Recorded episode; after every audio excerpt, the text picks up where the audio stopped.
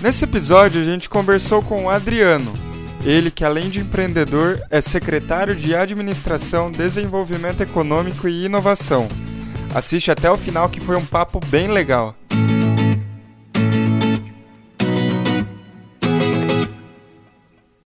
Bonito esse brinde hoje. Balde. Próstata. Fala galera, tá começando mais um Balde com Três Podcast. Dessa vez revezando o Mic. Eu sou o Marcos. Eu sou Ana Clara. Eu sou o Otávio. Hoje a gente vai conversar com o Adriano. Tudo bem, pessoal? Muito feliz de estar aqui e pela primeira vez participar do podcast. Pô, obrigado por ter vindo, a gente que agradece. Bom, eu tenho que começar a falar pra vocês se inscreverem no canal, deixa o like, comenta, compartilha com os amigos que vai ajudar a gente bastante. Segue a gente nas redes sociais. Tamo no Instagram, no TikTok, que é arroba balde com 3. Você pode apoiar esse projeto com o Pix, que vai estar aparecendo aqui embaixo, que é balde com 3 podcast arroba gmail.com. É, como que a galera faz pra, pra ajudar a gente? QR Code? Não, no, no Pix. Manda o Pix? Propaganda. É só mandar. É só mandar? Só mandar, manda. Dinheiro, de preferência. Bom, o nosso, nosso integrante tá sabendo legal, né? E vai no, e vai no Gente, Pix que não tem taxa. É, no Pix não tem taxa. Tem a criatividade pra mandar mensagem pra gente. A gente não. A gente lê a mensagem. Não tem que fazer tudo também. Você pode ajudar mandando 30 reais pra fazer uma propaganda da sua empresa, do seu pack de pack, a gente sempre Com fala. certeza. Porque... Ninguém anunciou ainda. Eu vou arrumar um anúncio desse pra nós. Boa. Você divulga seu Instagram, qualquer outra coisa que você queira divulgar aqui no nosso canal. E você pode fechar também por quatro episódios 100 reais. A gente dá um descontinho aí quando você fecha o, o, Pacote. o pacote, né? Isso. Patrocinador master do balde. E por falar nisso, o Fefeu deu uma renovada com a Verdade. gente aí. Segundo mês já. O contrato. É, sigam lá, galera, o que é arroba absurdo bar no Instagram. Pra quem é de Boituva já conhece o Absurdo, não tem nem como. Mas se você quiser vir aqui conhecer, eles ficam lá na rua Expedicionário Souza Filho, 332. E a saideira é pela, isso. é pela conta deles se falar que viu pelo balde. Lembrando que tem que consumir. É. 50 conto. Saideira, galera. Nossa regra. É nossa É só ir regra. lá, né? Essa foi a regra que a gente botou. porque o vai nem falou nada. Ai, eu esqueço que eu tô sem microfone. Tem Ele, que tá, ser- ele pegou o microfone pra ele. Não, é que se o cara, chega, o cara chega lá, pede uma, fala que tá indo embora, É. dá a saideira por conta do balde, Não, aí não, não dá, Tem que funciona, gastar né, pelo galera? menos 50 conto e aí Né? ganha uma saideira por conta do balde. Aí Galera, ó, chopp bom lá, gelado, comida boa. Segundo o Gabriel, Parmegiana top. do, do episódio passado, o melhor parmejana aí de Boituva. Confere lá. Música boa também. Fundi de coxinha. Olha, Ó. essa eu não o cara sabia. judia, Essa eu não viu? sabia. Lá é bom pra manter a elefância. Não é elegância. Elefância. Tem aqueles doces também, Puta, né? eu na- ia falar isso. Tem aquelas taças sujas por fora de chocolate, Sim. assim, que você tem que comer tudo. Nossa, muito bom, tá louco. Bom, então vão lá e tomem a saideira na conta deles lá. Lembrando que você tem que consumir, né? É. É, de propaganda, acredito que é isso. que mais? Que eu tô esquecendo aqui. A gente Já fica foi- enferrujado. Já que o Fefe patrocinou, eu vou ter que patrocinar também. Aí sim! Ó, mas deixa eu te falar que tem convidado que vem, fala que vai patrocinar É, e esquece. esquece. É verdade. Não, Tem vários desses, viu? Não, me fala quem é que a gente conversa depois. Tem, tem alguns instrumentos para coagi-los a Vou passar a participar. lista, hein? No off eu vou falar mesmo. Não, fechou. Vamos mandar um professor de taekwondo atrás do cara. Olha o poder do balde agora. Ah, você não pagou? Vamos Pois mandar é, um velho. professor de taekwondo atrás de você. fica mais fácil. A gente tem que falar da, da vaquinha também, né? Bom, a gente tava Não é juntando. mais do Flow. Amor, você tá sem mic. Ah, é. Mas ela tá certa, não é Eu mais do flow. alto. A gente tava juntando pra divulgar no Flow, né? Que tava R$ 1.500 a propaganda, mas agora ficou realmente inviável Eles pra, boicotaram a gente porque a gente tá crescendo. pra pequenos É tudo negócios. um plano deles. Ficou 4.500 pra anunciar lá, então a gente desiste dessa vaquinha. Não, peraí. A gente continua com a vaquinha, mas não pra anunciar no Flow. É, a gente tem... os outros. Continua com o bezerro, né? Então aí vai, porque É vai- isso. É, agora é o bezerro. Mas ah, vamos tentar, o que a gente Tem que puder ajudar. um bezerro, é, não, vamos, eu acho que assim, aí é legal a gente trabalhar em conjunto, ver se a gente pensa em formas e ajudar ela. Não, mas é que a gente mesmo prefere prefere mandar nos outros porque que é mais barato, sentido. mais propaganda Sim, do que é. mandar entendi, uma no Flow. entendi. Não faz Entendeu sentido a gente gastar 4.500 reais com um uma propaganda, só. sendo que a gente A pode. gente pode Calma, tô 20 no falando. outro. Não, tá Faz bom. sentido, entendeu? total sentido. Aí sim. Eu tô falando e ele assim, puxando o microfone. Você sabe puxar o copo e o microfone. Tô, tô, o microfone. Posso falar? Pode, pode. Pra quem não gostava de falar, né? Com 4.500 reais a gente divulga 22 vezes no Vilela É ou 15 no Pode Pá, velho. É isso. É absurdo. Não faz Não-. Vale muito Ah, mais a pena. Tipo, eu entendo que se tem gente que paga, eles têm que pôr o preço lá em Com cima certeza. mesmo. E eles são os- o maior podcast do Brasil, mas fica Não é pra inviável nós pra mais, é. gente, Pra por gente- enquanto, pelo menos, Não, né? vocês Então, lá. Mas, É. mas eu acho que é legal trabalhar a base. De repente diversificar, sim, você Sim. consegue depois chegar no momento que investe pra lá, né? sim, sim. Bom, é isso. Vamos logo pro papo então, que É. a gente tá com o cara do Taekwondo, com o secretário de. De administração, desenvolvimento econômico e inovação. E o que que faz esse secretário? Meu Deus. Só pelo nome enorme aí. Já é bastante coisa. Norme, eu falei.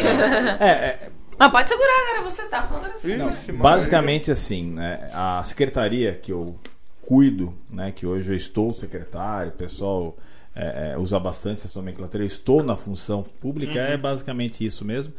Mas a administração acaba fazendo uma coordenação de todas as secretarias, mas muito mais na parte não política, mas na parte de gestão mesmo. Né? Desenvolvimento econômico, é óbvio, o nome já disse, então é o olhar econômico que tem o setor público para desenvolver a cidade em diversos segmentos econômicos, gerando oportunidade, emprego, renda, melhorando a arrecadação.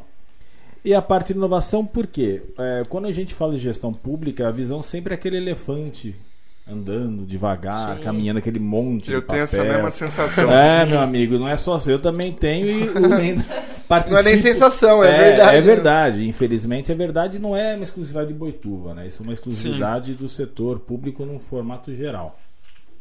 Mas a inovação no sentido do quê? Justamente trazer coisas novas, não só no setor tecnologia, mas formas de pensar diferente. Né? Então, hoje a, a, a Boituva, né, o Edson eleito, antes da eleição, no- na formação do, do plano de governo, na formatação de como e seria a prefeitura após ele que ele ganhou, ganhou a eleição, ele pensou em realmente trazer bastante gente nova para compor.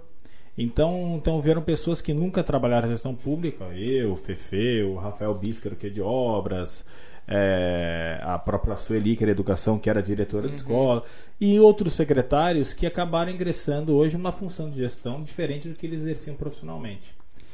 Mas eu acredito que é o melhor caminho, né? Trazer pessoas da iniciativa privada para a gestão pública, né? Ah, 100%, 100%. A, a visão hoje, elas têm o, pessoal é, é misto. Quando você, o problema da gestão pública, óbvio, problema não, é que você tem que tirar muitos vícios. É, a gestão pública, ela tem por si só que gerar segurança porque está lidando com dinheiro público.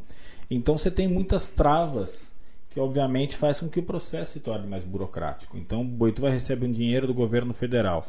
É, as pessoas entendem que esse dinheiro é carimbado. Se ele vem para a saúde, tem que ser usado na saúde. Na saúde. E se ele é usado para financiar é, é, material para a saúde, é para material para a saúde.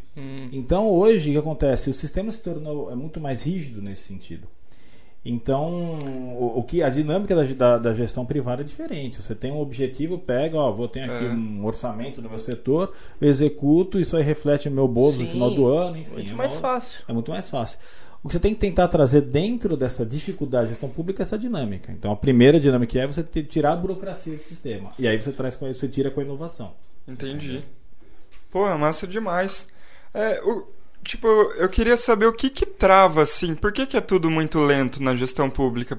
Pelo, pela quantidade de processo que tem no meio, assim, de, de, de fases, né? Das coisas ter que passar por, por várias fases, o que que... É, é, exatamente. É por causa disso mesmo. Exatamente. Então, assim, toda vez que você tem um, um- algum evento que existe investimento público, então você começa a, a, necess, a, a prefeitura necessita fazer algo.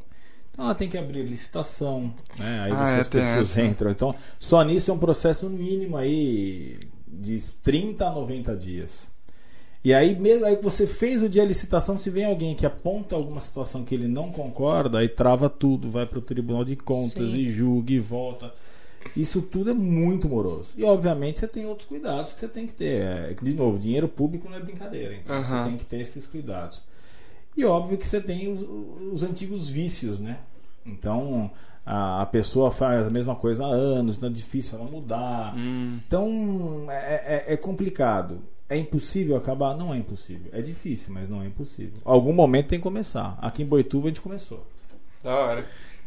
Então, e fica aquela sensação, tipo, isso é ruim até pra quem tá de fora e quer fazer alguma coisa, né? O que a gente tava falando, falando ali fora, porque, tipo, a pessoa, se a gente tem vontade de, a gente tem uma ideia e tem vontade de fazer ela. É. A gente não vai atrás porque a gente sabe que mesmo que a gente virar vereador, a gente vai, ou secretário, a gente vai ter que passar por um monte de coisa. E pode ser que daqui dois anos a ideia não vá pra frente. E você só perdeu dois anos tentando fazer um negócio e não saiu do lugar. E Aí, qual tipo, que seria a solução pra isso? Tipo, como é que acaba com essa, com Ah, essa eu acho que lentidão? devia ser mais fácil de, de, pelo menos de votar as coisas. Muita burocracia, É, tipo né? assim, O problema- quer votar, vota, mas tipo, ideia, vota, sim ou não. Acabou. E executa. Ninguém, é, ninguém É. perde tempo. É, ou é. não executa. Sim, ou não, é. Sim, sim. Só o tinha que problema resolver é que logo. vai não- desburocratizando, vai deixando margens também pra acontecer algum tipo de coisa, né? É, eu não sei se é mesmo, mas o que a gente vê de fora é que, tipo, passa em uma votação, aí da uma votação vai pra segunda votação, que são outras pessoas. né? É, aí depois tem a terceira votação, e aí todo mundo falou que sim, só que aí a quarta votação, que é depois de seis meses, a pessoa fala que não. Aí você fala, Ah, ah, então, meu- que triste. Meu Deus. É, mas é. é- Quer falar? Não, pode falar, pode falar. Mas é, infelizmente é bem isso. É. Mas é, a tecnologia e a inovação a gente tá lá veio justamente para facilitar isso também. Então existe, por exemplo, que vem do governo federal, estadual e vem para o municipal. Por exemplo, o federal lançou a plataforma .gov.br. O governo estadual lançou o governo sem papel.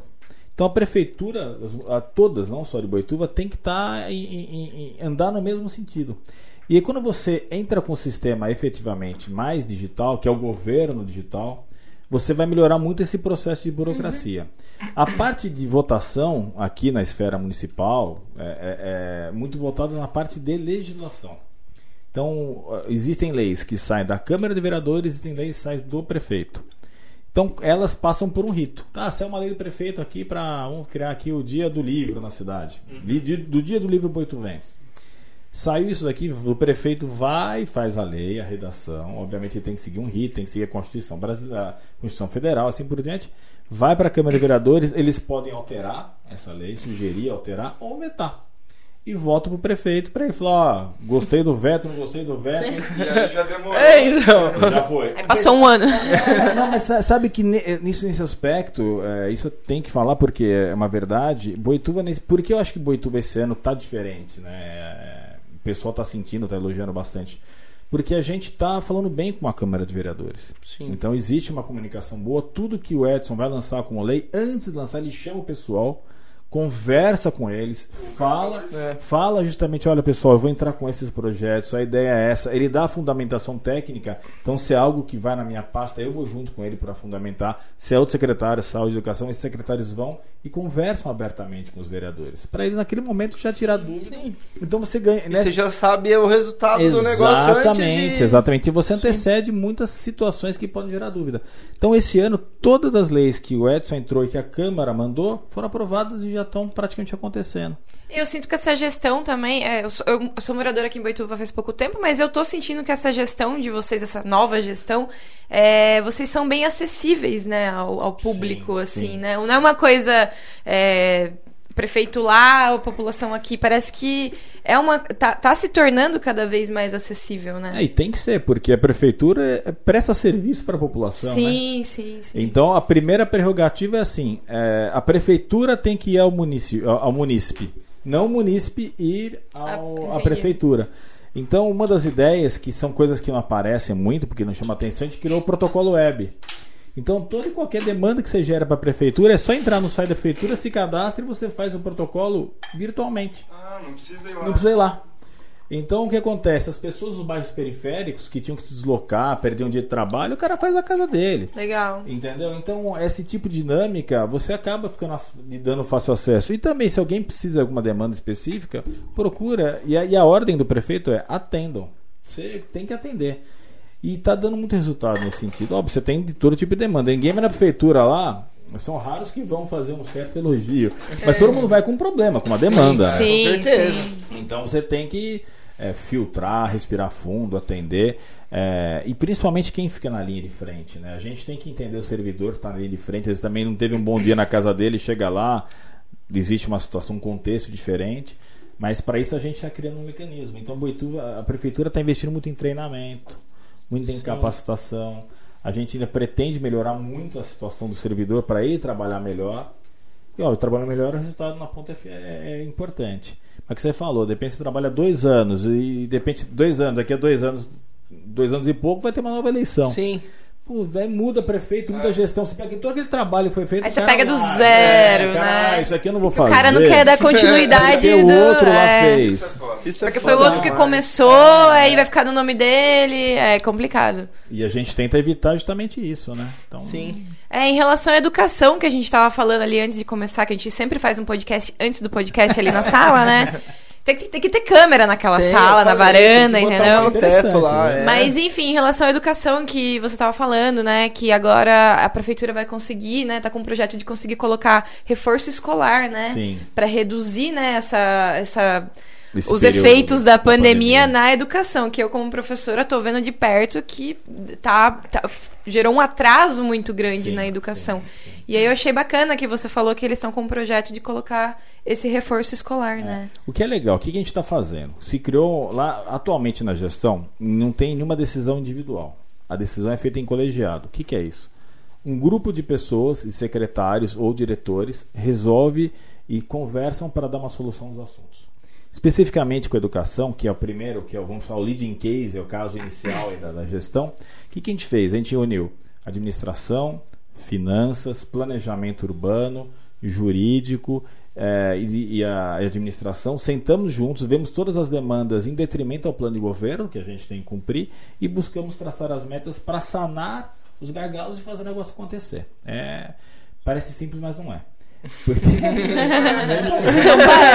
Pra você, parece muito- simples, É que falou, né? Ah, mamão com açúcar, sentou, resolveu. Só juntar um monte de gente e É, conversar. senta lá, meia hora, faz um coffee break. Faz um podcast, todo mundo.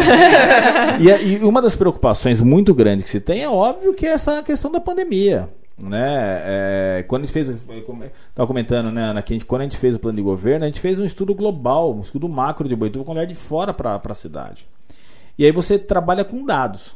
E aí, contra dados e fatos e números, não há argumentos. Você tem ali é o- é preto no branco é o, é o número que está falando. Então, o que, que a gente identificou? Já na campanha, o que, que tinha que melhorar. E agora, óbvio, com a pandemia, muito mais. Então, o mínimo que você tem que trabalhar é justamente o ensino básico, que é o versado no português e matemática, que é a base da educação. Que é o que eu sempre falo. Exatamente. Educação básica de Educação qualidade. básica. A português, é, especificamente, a pessoa lê e interpretar. Hoje você tem na, na educação inúmeras crianças que concluem o ensino, mé- ensino fundamental depois do médio e leem e não interpretam aquilo.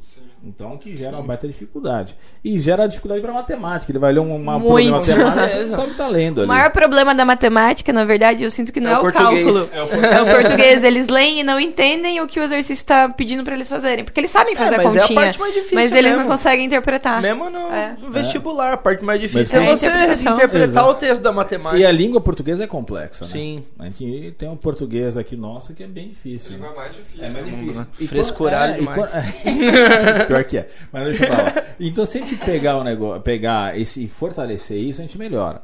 E a gente tem que melhorar o ensino, a gente tem que começar, como eu falei, começar a lição de casa que é Boituva, pra gente pensar depois melhorar o Brasil. Educação é tudo.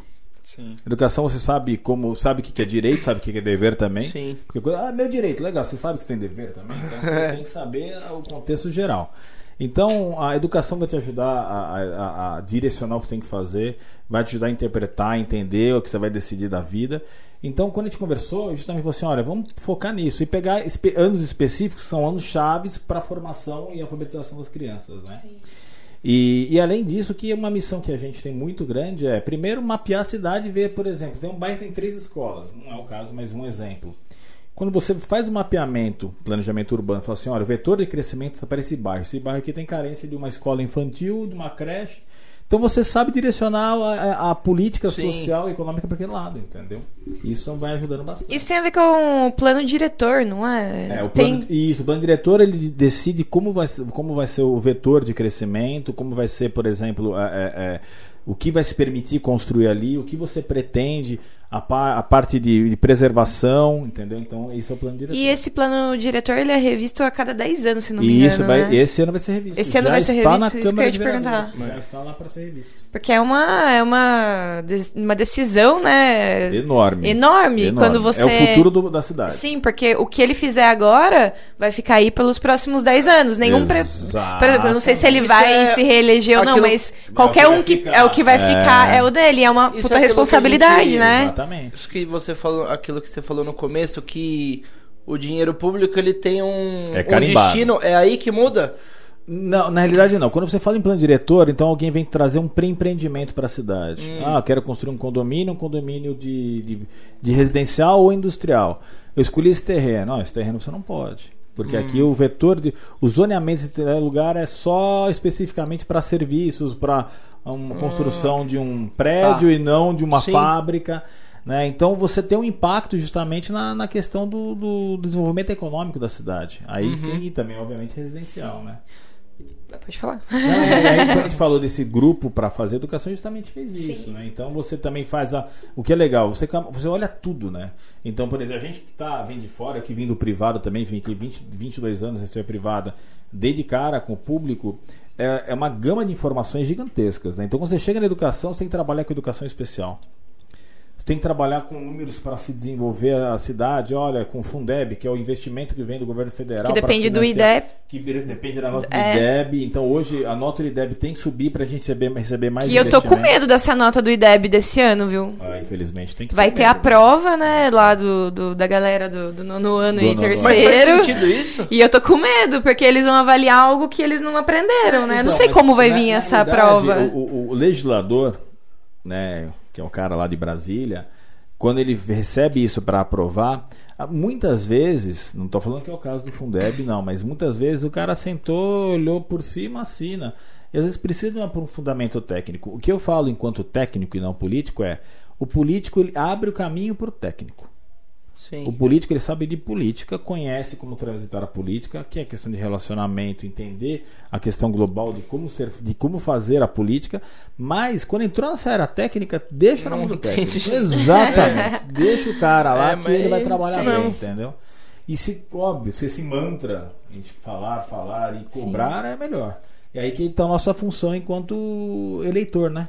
Sim. Se você pegar, eu tenho certeza que 80% da população brasileira não lembra pra quem votou pra vereador, pra deputado. Ah, não lembra. E aí você não adianta xingar. Pegou o papelzinho do chão lá na hora e votou. Só serve depois pra, pra tirar algum. Sabe, seu comprovante de, de votação. Tá É, aqui, tá né? aqui, É. bem isso. Mas você tem que saber quem é o cara que você votou, pra você cobrar. Com certeza. E hoje já tem Facebook, Instagram, e-mail, Não, vo- WhatsApp, Votar cobra. é só pra não ter problema no passaporte. É.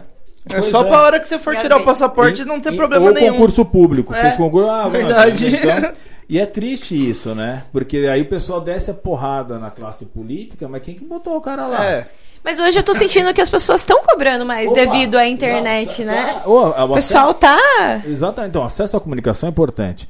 E não tá só cobrando. Eu tenho certeza que você pergunta o nome de dois, três ministros do STF. O pessoal sabe. sabe? Eu, quando era moleque, falava STF. Eu falei, "Esse é o quê? Que que é? Era bem isso. Era bem futebol? isso. Eu- é É, futebol. CBF, né? O pessoal tá mais inteirado sobre política. Eu Tá, acho isso muito legal. Não, e tem que estar. Eu acho isso Dá muito pra ter uma legal. opinião, tá? O problema é que hoje que o Brasil, infelizmente, polarizou, né? É, Eu acho que é. tudo que vai para um lado pro outro não é bom. Eu também acho. Eu acho que você tem que ter um linear de bom senso. Tem que ter um equilíbrio ali, É, né? tem que ter, tem que O ter. que eu achei interessante que você tá falando, que, que eu percebo, eu não sei se isso acontece em todas as gestões, mas, por exemplo, você é o secretário de administração. Administração, desenvolvimento econômico e inovação. E aí vocês Até o têm. final do podcast, todos vão saber. E assim, vocês são têm vários secretários, cada um com a sua função. 14. Mas pelo que eu percebo, todos se interam de todos os assuntos pra conseguir um ajudar o outro, é isso? Não é assim, ah, eu, eu, minha função é isso. Desculpa a palavra, foda-se o resto, eu vou tomar conta do meu. Não, é, Não, não, vocês é. são E integrados. o que vocês... acontece? Isso, isso é legal também que o, o Edson acaba envolvendo. A cada 15 dias a gente tem uma reunião dos secretários. Era semanalmente, mas a gente acabou fazendo a, 15 dias, a cada 15 dias. Óbvio, tem a questão do Covid e tem outros assuntos que a demanda é muito grande, né? E, e Boituva vai receber uma enxurrada de investimento, graças a Deus, de emendas que estão vindo. É, inclusive lançou um vídeo hoje nas redes sociais da prefeitura. É importante verem para entender o que está sendo investido e para onde vai ser investido. Então, assim, acaba que todos os secretários acabam sabendo de tudo que acontece. Eu, especificamente, por estar na administração, acabo pa- participando de quase todos os processos. Tem alguns que eu não consigo saber 100% de tudo, porque, óbvio, é muita coisa. Mas a gente acaba participando de quase tudo e entendendo o que acontece. E acaba sempre dando uma sugestão, procurando uma alternativa, ou fazendo o link, né? Fazendo interface ali de, de outros secretários, né? Então hoje a prefeitura, a gente tem o, o, o Emerson, que é diretor de recursos humanos, ele tem. Ele já foi secretário como eu, é um cara que eu aprendo muito com ele, o Emerson Fragoso. Ele tem uma noção muito legal, ele está no RH. E a gente conversa muito de formas de estimular o, o servidor e a gente está buscando isso. Que é premiar o bom servidor, né? Ah, não, é pre- legal. não é premiar em dinheiro, é premiar, pô, o cara tá desempenhando bem, vamos dar um certificado pro cara, vamos arrumar uma viagem no final de semana com, com alguém que tem interesse em ajudar, um jantar no absurdo, Sim, sei lá. sim. O Fefeu já dançou aí. então, então é, é, o que, que a gente tá fazendo? A gente tá criando um banco de talentos na prefeitura. Isso é Por que que ótimo. é legal. A gente vai lá, a gente pediu a atualização cadastral de todo mundo. Pô, a gente descobriu o cara que estava na educação e estava fazendo uma, moça que estava fazendo na, na, na educação e fazendo pós-graduação em finanças públicas na UFSCar. Eu olhei e falei, falei, desculpa, você tem que trabalhar nas finanças, você tem que trabalhar Sim. na educação. E ela foi e tá super feliz. Então, esse é um tipo de. de aí, que, eu- é que é legal que é a gestão do privado, que a gente tem esse olhar que leva para o público, né? Então você começa a observar a gestão de uma, de uma ótica, um prisma diferente. É, e a gente vai, vai fazendo. Vai, então, afora ela tem outros talentos também que estão aparecendo. Tem uma, uma moça que fez uma. é, é, passou no concurso para auxiliar geral, não sei se é Gari, não me recordo ao certo. E ela também fez uma pós em gestão pública, está trabalhando em atendimento de tributos. Maravilha. Sabe, você, pô. Caramba. né, de repente, assim, ah, vai ganhar mais, ganhar menos? Não sei, mas só ela tá fazendo algo que lhe, lhe, lhe Sim. traz simpatia na formação porque acadêmica. ela escolheu, né? Pô, Com certeza, já é um Sim. passo a mais já. Né? Então você tem, que, você tem que se reinventar, né, nesse sentido. Esse Emerson que você citou é o que trabalhava no jurídico, né? Trabalhou em jurídico também. sim, Eu, sim. eu estagiei lá, eu lembro dele É, no, no, ele é, ele no é excelente. Gente Na boa. realidade, você tem inúmeras pessoas excelentes. Você tem o Simão, que é da parte do jurídico, é um cara sensacional, que conhece muito, muito detalhista. Então, é muito legal porque tem um grupo de pessoas, que nem, como eu falar todos os secretários, são 14 secretários. São 14. 14 secretários. Nossa, muito mais do que eu achei que tinha. É, na realidade, é- eram 12 secretários, a gente O secretário 14. entra por quem? É nomeado. É nomeado, É função pelo é, prefeito? É cargo comissionado, Ah, prefeito, prefeito, prefeito. Acho que eu não tinha perguntado pro Fefeu isso. É, é, então, assim, você vê que. Então vai acontecendo, as coisas estão. O Fefeu tá fazendo uma baita gestão legal, entendeu? É, e ele, só que ele já tá, já tá preocupado porque assim, ó, acabou a pandemia, Boituva vai bombar de evento. Porque evento é aquele negócio, movimenta a cidade, né? Sim. Inclusive, a gente tá, né, com. Se você quiser falar, a gente tá em breve. Fala aí. O que evento. Fala! Não, eu vou falar isso não dá certo, a gente não fechou Não, nada mas ainda. em breve teremos um Eles vão casar? Não, Não. não, não. Conheci hoje, mas eu vou. tá? Evento? Demorou. eu acho que eu não vou, não. Mas Você não vai, não, vai, vai. Não, a gente tá fazendo uma parceria com o Fefeu e um comediante que talvez venha aqui no podcast Hum. e depois faz, Ah, faz tá. o show lá no, no Absurdo. Mas estamos negociando ainda. Sim? Negociando. Aí O que é legal esse, esse lance de parceria, acho que é muito, tem muito sentido, Sim. né? Ah, falando, peraí, falando nisso, queria agra- agradecer aqui, né? O convidado trouxe aqui, ó, Oh! as canecas aqui, ó, do Boituva, aqui, ó, do, Não, do o que paraquedismo. tem na Kombi O que tem na Kombi. Ela tem fica lá no paraquedismo. Isso, ela né? fica no paraquedismo. ali. É a Susan. Ela é aqui de, Obrigado de demais, Boituva. tá? Ela é, ela faz coisas muito bonitas de Boituva. E ela pegou um nicho hum, inteligentemente que faltava na cidade. Eu desculpa se alguém já fazia antes que ela artesanatos falando sobre paraquedismo, balonismo e Boituva. Se alguém fazia antes, me desculpe, mas eu conheci o dela. E ela faz uma coisa inovadora. É. Ela Ela, tá fez, ela pegou uma Kombi, é, né? ela pegou a Kombi, reformou e não. E assim, ela vai antes do paraquedismo, ela vai lá para Chácara Samambaia dos Sérgio Balões Sim. e trabalha lá. Então, 5 horas da manhã tá com a Kombi dela lá vendendo. Certíssima. E ela é uma baita batalhadora, a ideia é sensacional, então ela vai. E só coisa bonita. Então, é o que tem na Kombi, vale a pena conhecer. Boituva tem muita oportunidade, né? Com, com o paraquedismo, com Cara, é o incrível. Os balonismo. números, os números do, do turismo, eu posso falar um pouco Com de números Fica à vontade, fala o que você quiser. É, é incrível porque pouca gente sabe, né? Mas é, Boituva é o lugar que mais se salta de paraquedas no mundo. isso é Você sabe, sensacional, no né? mundo, você sabe que são 17 mil saltos por mês? É, isso é sensacional. Caraca, velho. Vamos lá, Boituva tem 62 mil habitantes, beleza? Tem Beleza. 17 mil Um quarto da população salta de saltando paraquedas. para Vamos passar rapando a moçada e jogando. É, vai- E pior que os moradores não Pouco, saltaram. é, não Poucos é- saltaram, é. no caso, É, né? Por exemplo, Não, não sei se são poucos. É. Ó, eu já saltei duas vezes, o Marcos também já saltou uma Eu não vez. sei se Falta são Otávio. poucos, você já não- saltou? Não. Eu também não. É, então. É, eu- Não, é bom, não é bom ficar aqui embaixo? Ah, é nóis. É a melhor Gostosão tomar sensação. uma cerveja lá no chão olhando a galera. Para, é uma delícia. Parece que a alma desprega assim, ó, e depois volta. Ai, é muito bom. É muito se legal. esfregar, não volta mais. Mas, cara, eu morria de medo também. Eu fui arrastado. Foi arrastado. A minha vez de perguntar, você é secretário do que mesmo? Ai. É, e nem eu esqueci. já. Ixi, Maria. Administração, Desenvolvimento Econômico e Inovação. Hum. Administração, desenvolvimento econômico e inovação. inovação. Vocês inovam, vocês estão fazendo um formato de conversa, divulgação. Sim. Eu espero que sim. Não, é porque eu tô procurando o secretário da, infra... da infraestrutura. Estrutura. Foi É. difícil, hein, gente? Meu Deus do céu. É, é, não tem essa figura, é Não obras. tem ainda? É, é É, secretário de então, obras. porque eu. Pelo, eu vou falar pra ele também, eu vou encher o saco de todo mundo da prefeitura. Agora vai. De- eu acho um absurdo aquela entrada do paraquedismo ali, já que a gente tá falando de turismo. Você quer minha opinião? Pode eu falar. também acho. Não é isso. Porque a gente que é Eu, daqui, então. a gente já tá acostumado. Aí, a gente a- não. E é bonito lá dentro. O né? pessoal Ah. que vem de São Paulo é, é até perigoso aquela É, entrada então, ali. aí, então agora eu tenho que também, eu tenho que fazer, receber a crítica e no mínimo tentar te explicar Sim, o porquê. Claro. Também acho ruim, não concordo, acho que ali realmente é o lugar tem que mudar. Se você fala 17 mil saltos por mês, são 17 mil pessoas transitando. Com certeza. ali. Então, No Pelo mínimo. menos, né? Porque Pelo menos. Mas tem uma Ah, galera porque que vai tem pessoa junto. que trabalha, sim. tem pessoal de Boituva que tá indo Isso. Só que só vai assistir. Vai. né, você vai ver Na, na realidade, assim, é uma situação que a gente tem que olhar. Boituva vai, vão fazer 50 anos do primeiro salto de paraquedas. Então, 50 anos tem mais idade do que eu. Uhum. Entendeu? Então, e o que acontece? O que começou com uma brincadeira se tornou um meio de vida de muita gente. É, e óbvio que isso cresceu desorganizado, uma Sim. forma desor- desorganizada. Eles se organizam internamente, mas numa ótica geral e de gestão não estão bem organizados. E a gente, primeiro, antes de ter, ser crítico, querer meter o bedelho lá, a gente tem que entender como funciona, entender as pessoas, Sim. o que a gente está fazendo. Conversando, entendendo, melhorando as demandas que eles precisam, para depois a gente, obviamente, pensar naquilo lá de um outro formato. No outro formato, a gente não vai. A prefeitura não entende saltar de paraquedas. E não vai nem querer Com entender. certeza. A prefeitura tem que cuidar o que é o trivial Com dela e tá ótimo. Mas lá, o acesso do paraquedismo não é da, não é da prefeitura. É, essa era a minha dúvida. Exatamente. essa era a minha dúvida. parte Faz parte. Ali é, é muito louco isso, porque como a gente tem a Castelo Branco, que é uma estrada concedida, então houve uma concessão pública, Sim. né? Então você pegou lá, era do Estado, o Estado falou assim, ó, não tem condição, creio que se eu passar o privado vai fazer melhor, e faz. Passou pro privado, o pessoal odeia pagar pedágio, mas só paga pedágio quem usa rodovia. Você não Com usa, certeza. entendeu? acabou. É. Então, isso é o ao contrário do imposto, você paga sem ver. né? Não quer, não vai. Ah, ué. Simples É assim, isso. né? E aí você não paga pedágio.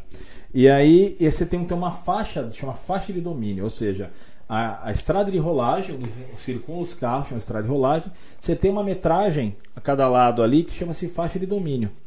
Nessa faixa de domínio chama faixa não edificante, você não pode construir nada. Pior do que eu pensava, Oh, então. negócio, Nossa, velho. Pior do que eu pensava. É pior também. do que eu pensava, Não então. pode construir. Não pode. Se você pegar. Aqui, vamos lá, aqui é Castelo Branco, essa reta aqui, você tem esses dois lados que são a faixa de domínio. A faixa de domínio você não tem nenhuma intervenção sem autorização do, do- da concessionária e da do Estado. E a entrada do paraquedismo tá nessa faixa de De domínio? faixa de domínio da Colinas e do Estado. Então, ou seja, a gente tem que pedir autorização, pedir a bênção para a concessionária e para o Estado. O que, que a gente está fazendo? A gente está transitando, a gente está fazendo Sim. isso. Porque óbvio que ali você tem um medo de acidente. É, eu, inclusive, sofri um acidente. Ah, lá. é? Eu tenho uma scooter, tomei uma, uma chapuletada e louco. deu Um que eu acho perigoso é aquela, aquela saída por baixo lá que termina num curvão Sim. que é só um pasto lá pra frente, um buracão e um pasto pra frente. Pois é. A gente que é daqui, a Não. gente já sabe a curva ali, a gente não. Mas eu se- quero ver a pessoa que vem de São Paulo, Não, que desce então, aquela rua no é, pau mas ali. se você- A hora que vai fazer a curva, eu não sei como não tem um carro por final de semana ali. Não, graças a Deus não tem. Né? Deixa- não deixa tem, que não. tem. Isso não tem porque eu passo ali Não, o que a gente fez? Melhorou, já botou umas placas. Não, a gente não. A gente pediu, então já botou umas placas de Não sinalização. iluminação ali? Ah, vai, a gente pediu também. Isso faz Porque, todo né? sentido. Não. É óbvio, você, você tem que questão de segurança. É, segurança em Ali todos não os tem- sentidos, né? Não tem calçada, são, a gente falou 17 Sim, mil pessoas, é. não tem como você ir a pé. Não. Ou você vai no meio da Não, rua, ou tem, você, até né, tem. você Você vai... passou ali em frente à, à antiga Alba, que é, não lembro o nome inverso, você pega o, o pontilhão ali através. É, não, eu digo ali pelo... Não, não tem, e nem, nem aconselhável. é, mesmo, com né? certeza. É, mas é só encher de ilumi- iluminação, placa e Sim, fica um então, negócio mais é, bonito o também. Olha, olha, olha como é maluco isso. Então, como pertence à concessionária ao DR, que é Departamento de Estrada de Rodagem, que é do governo do estado, a gente tem que pedir qualquer intervenção, a gente tem que pedir. Se eu quiser melhorar pela prefeitura, sobrou um dinheiro aqui, vamos botar a iluminação lá, eu tenho que pedir pra eles. Meu Deus. É. E se eles olharem e falarem assim, hum, essa lâmpada aqui não é. Ó, deixa, refaz. Aí é aquele negócio. Que era três meses, vira dois anos. Entendeu? Então, o que que, é, o que que tá fazendo? A gente tem que pegar o nosso prefeito, que tem um bom trânsito, e falar assim, Edson, vai no DR. Uhum. E ele vai. Aí tem um vereador também que tem um bom trânsito no DR, que é o Adilson, que também está ajudando. Então existe uma, tem uma consciência, uma consciência sobre a melhora. Eu moro lá, eu moro no, num condomínio ali no, no, no- no Parque das Árvores. Uhum. É, então eu transito ali rotineiramente. A quantidade de carro é incrível. É muito grande. Graças a Deus vai ter um recap, né? E Perol vai ser inteira refeita no aspecto Nossa, de recap, de- maravilha. é, de, de sinalização. A, du- a duplicação não vem, mas seria uma coisa legal. Ou Sim. terceira faixa, mas tudo bem. Mas só de melhorar isso já. Ah, com certeza. né? Mas tem muita coisa por ver. Vai, vão, vão, vão também recapear Boituva e Cerquilhos de sinal por dentro. É, aí existe a tendência, uma grande possibilidade de ter uma duplicação Boituva Porto Feliz. Se não for toda, um bom trecho. Nossa, poderia duplicar a estrada Nossa, aqui pela. você ia ficar pelas- feliz, né? Eu ia ficar feliz, porque é perigosa essa estrada, é viu? perigosa. E eu Eu sempre vou de domingo pra lá visitar meus parentes e é bem. É cheio de curva, buraco. É, É. que eu conheço todos os buracos já, eu vou desviando. Eu sei, eu É, sei é. exatamente É onde estão os a buracos. curva do, do paraquedismo. É, mas quem não. É bem perigosa a estrada. É. O que que a gente está fazendo? No paraquedismo está uma, uma situação muito legal, porque a gente está se aproximando das pessoas que estão lá. É um grande núcleo de economia da cidade que acaba não repercutindo para a cidade em outros aspectos. Mas a gente está se aproximando e entendendo cada vez mais como funciona. E a ideia que eu conversei com eles esse dia, eu falei, ó, vamos pensar no seguinte.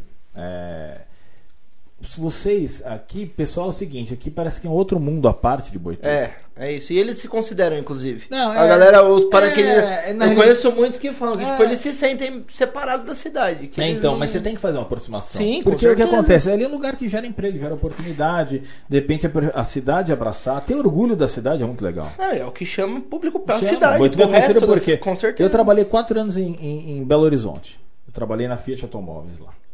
Aí eu falo de Boituva, pô, Boituva não salta em paraquedas.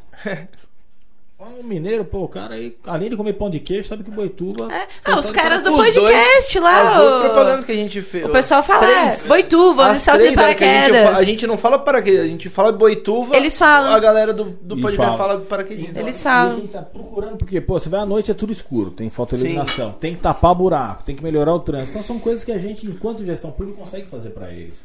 Então a gente tem que melhorar algumas condições para começar a conversar de outros assuntos, né? Então um dos assuntos, por exemplo, uma boa parte do terreno onde tem o paraquedismo era de um dono, era de uma família. E por anos assim foi. Né? Era um comodato que tinha eu tinha emprestado, você não paga nada, tá emprestado, na hora que quiser eu pego de volta. E essa área veio para a prefeitura. E no último, na última gestão do Edson, ele fez esse trâmite e veio. E agora a gente está depois aí, depois ficou esse, o, a outra gestão, e agora a gente está tá regularizando isso. Então quando vier. Não é toda a parte do paraquedismo, é uma parte que é particular, tem uma parte que vai ser da prefeitura. A ideia é que na prefeitura não vai botar uma bandeirinha agora da prefeitura, não. Você vai lá, sentar com quem está lá, assim, vamos trabalhar em conjunto. Se você tem 17 mil saltos hoje, desse jeito, se a gente trabalhar em conjunto, você chega em 20 mil, 30 mil. Sim, tem razão. E a ideia, e aí eu falei para eles, vamos fazer o seguinte, inverte. Monta um plano de como as pessoas podem trabalhar no paraquedismo. Que eu perguntei qual que é o maior problema, ah, a gente não tem mão de obra. Então vamos fazer o seguinte, em vez de falar que você não tem mão de obra, me dá as ferramentas que você precisa para capacitar a mão de obra e o pessoal vem trabalhar aqui. É. Só que em vez do pessoal ir para o paraquedismo, o paraquedismo vai lá para os bairros mais periféricos e vai falar assim: ó, vamos ter um curso aqui de ensinar a recepção do paraquedismo, a dobrar um paraquedas, enfim, X, eu não conheço. Então É, dobrar Aham. é perigoso. é, depende. Se o cara tiver nervoso Vamos confiar dia, bastante na pessoa. Vamos botar uns A três gente anos de curso. com o estagiário? Lembra? como que é? É, não, não, ah, deixa eu explicar. Deixa eu explicar, não é assim. Tipo, é que assim, o estagiário. cortesia, né? É, na verdade, na verdade, é mais ou menos isso. É, Salto É bom que tem mais emoção. é salto cobaia mesmo que eles falam lá, porque assim. Mas é mesmo, salto cobaia. Porque eu peguei amizade com, com a galera lá, e aí. Logo que eu mudei pra Boituva, pe- peguei amizade com eles, e aí eles falam, Ana. Tá precisando de alguém aqui de cobaia, tá afim? Eu ia correndo pra lá, porque eu gosto dessas coisas. E saltava. Só que conta os saltos. é, porque assim, É, porque às é vezes. número, né? Só que assim, você fala, ah, estagiário, parece que é a primeira vez que o cara tá saltando. Não, pra ele saltar com alguém, ele tem que ter, eu não sei o X número. saltos. É Sim. muito salto, sozinho, pra daí começar a saltar com alguém, entendeu? Então, assim, ele precisava cumprir o número de saltos pra pegar lá o certificado de saltos que agora ele tá habilitado a saltar com, Entendi. do- com uma pessoa a mais, entendeu? Mas não é estagiário, comecei agora, vem aqui cobaia, eu vou ver se eu sei saltar, entendeu? Não precisa ficar explicando. kamikaze. É que eu sou, é que eu sou professora, te- parece que eu tenho a obrigação de explicar tudo assim, nos mínimos detalhes. Você fica pegando meu microfone. Ainda curto o chão, viu? o microfone o episódio inteiro. Só explicar que a gente tá revezando o microfone, eu acho que eu não expliquei, Ah. né? Que deu um problema no áudio de última hora e eu e a Ana Mas tamo... vocês, enquanto casal, podem compartilhar o microfone. É É, isso. a gente é casal. É e assim, se alguém quiser patrocinar e doar um notebook muito bom pra gente também, a gente recebe. Assim, porque o meu pediu arrego hoje, por isso que a gente tá, né? E outra coisa, tá todo mundo vacinado aqui também agora. Verdade. Primeira gravação. Todos vacinados. todos os- Vão lá tomar Vão, vacina. saúde. Por favor. Vacina no braço. Não vira jacaré, pode ir lá. E um beijo pra Marina, que foi uma mão santa que eu nem senti. Verdade. Picada. Qual que você tomou? Tomei Pfizer. Pfizer. Ele tomou Coronavac e eu É, cada um tomou um. E eu tomei 200. Só eu. Fizemos o pupurri É isso. É isso. aqui. Quatro A gente tem todos os exemplos na Quem- mesa. Quem mais passou mal aqui? Eu, óbvio. Você passou mal? Eu muito. fiquei com dor no braço uns dois, três dias. mas não sei Então, eu fiquei um dia, parecia que eu tinha esbarrado o braço. Sabe quando você Sim, esbarra o braço sim. na É, porta, assim, eu e fiquei fica com essa roxinho? dorzinha também. Parecia isso. Não, eu fiquei com dor. Aí o pessoal veio, e aí, pau, né? Nossa. em cima. É lei de Fiquei Gerson. com dor, dois dias de febre, ânsia, dor de cabeça, tudo. Eu não falei pra você, né? Quando eu tava saindo da vacina, parou um cara assim. Ô, que vacina que tá dando aí?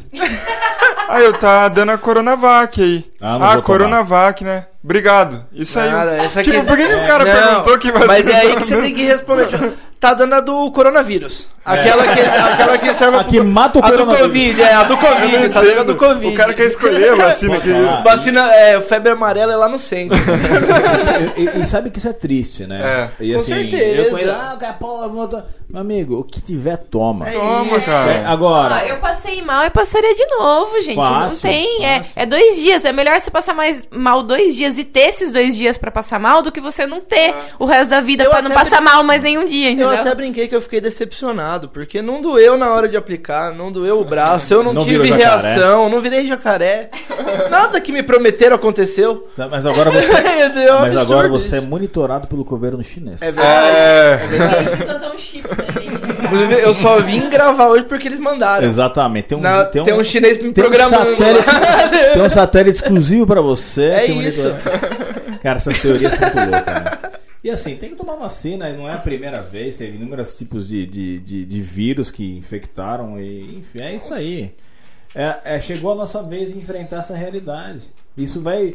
O que vai acontecer depois ninguém sabe. Uhum. O importante é que se acontecer alguma coisa que nos fortaleça. Com certeza. Entendeu? Vai mudar muita coisa. Vai antecipar Vai. o processo. é, é, é, o processo realmente voltado para a tecnologia vai voar, entendeu? Então vai ter, eu acho que vai ter uma mudança estrutural na economia.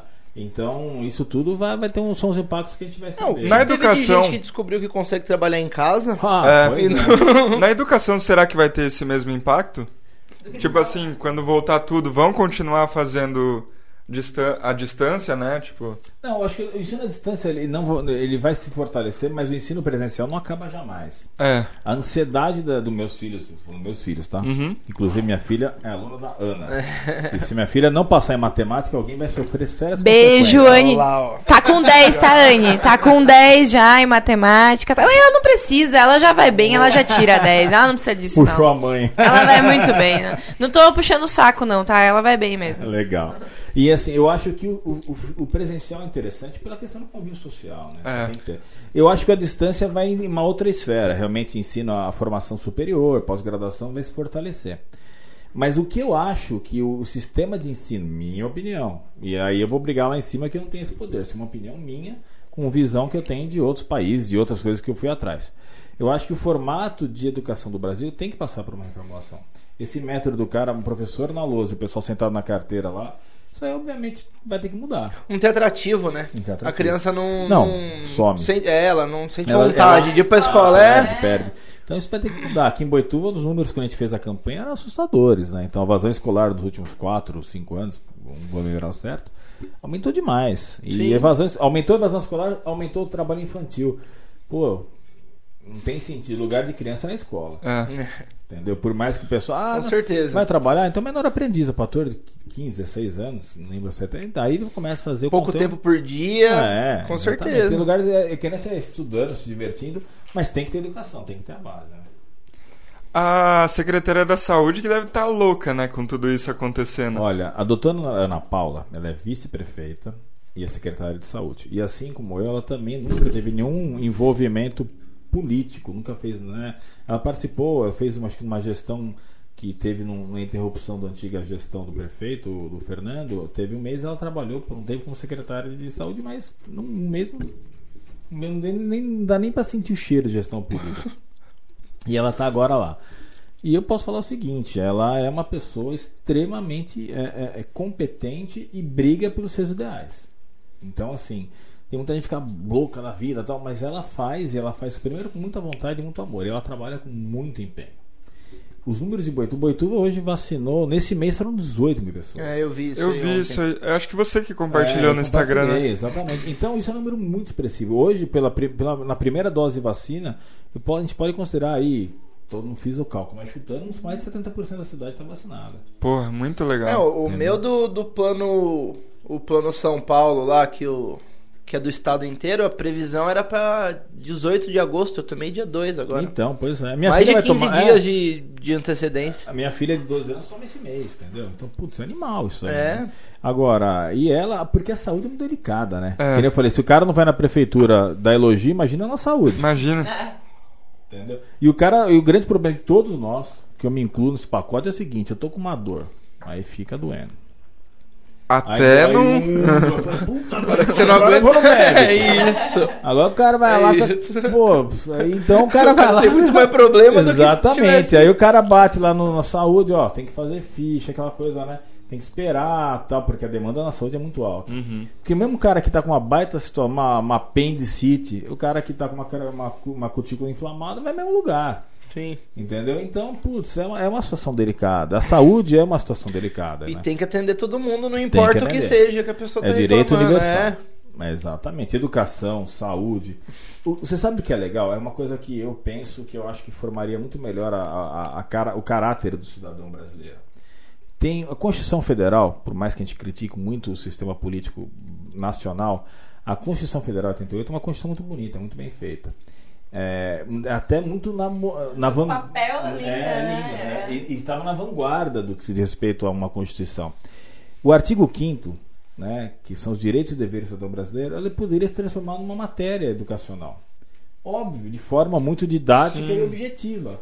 Porque ali você fala para você, ó, qual é o seu direito, qual é o seu dever. E exemplificar com coisas cotidianas, para a criança entender. Isso. Isso daí a gente ia formar é, pessoas que tiver, iam ter uma compreensão muito maior do que, que acontece. Isso, é, gestão financeira. É, né? educação financeira. 100%. Educação financeira é um Total, dos temas assim total. que eu acho assim é, essencial, porque eles não sabem nada sobre isso. Nas minhas aulas de matemática, né, quando eu tenho um tempo assim que eu já estou adiantada com a matéria, eu tento dar algum conteúdo sobre educação financeira, tento explicar como Pô, que é funciona. demais Na isso. escola, na minha época, parecia que era meio proibido falar de dinheiro com criança. É. Então, Tipo mas assim, não, ainda dinheiro é pra adulto. Mas criança não ainda tem que é- saber o que faz com Ainda dinheiro. tem Só esse, tem esse ar de, de- Ninguém fala, mas ainda parece que é. Sim, é, né? então. Mas ninguém fala, entendeu? Que, ah, isso você não pode, entendeu? E assim, eu, eu senti falta. de- eu estudei em escola particular e eu senti falta desse. Sim, sim, de sim. aprender como que é. Porque daí eu saí da escola eu falei, eu não sei fazer nada, eu não sei o que, que é, É, eu não sei só como não senti funciona. em casa era muito assim. Era é, tipo. eu não sei. Meu pai era muito chato com matemática. Ele mandava eu fazer conta o dia inteiro. Porque se eu não, se não fosse isso, vixe, eu não ia saber nada de Sim. Não, mas tu falou assim, como não é. administrar, administrar alguma coisa. Qual- Sim. ou tipo o dinheirinho do mês ali.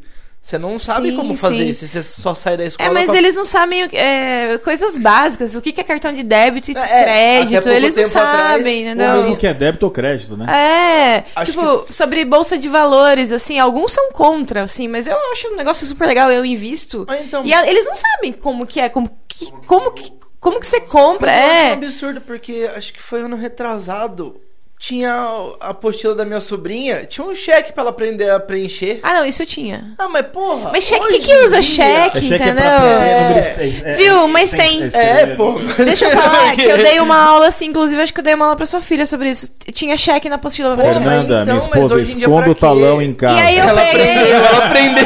Aprendeu. Mas é, mas é que eu achei um negócio meio estranho, porque eu não uso cheque mais. Não. Mano, cheque, eu vou falar, cheque, eu sei por causa do pet, a gente só usa fornecedor pede cheque. Fornecedor Eu acho que gosta vai de receber o cheque, você gente, bota um um dia, cada não é e ele desconta Eu acho que vai tal. acabar o cheque um dia. Não, vai acabar. O sistema financeiro já. com, com a pandemia vai mudar. O, aí, vendendo peixe, mas com educação. Você sabe que é legal que a gente fez muita coisa em parceria com o Sebrae no plano de governo.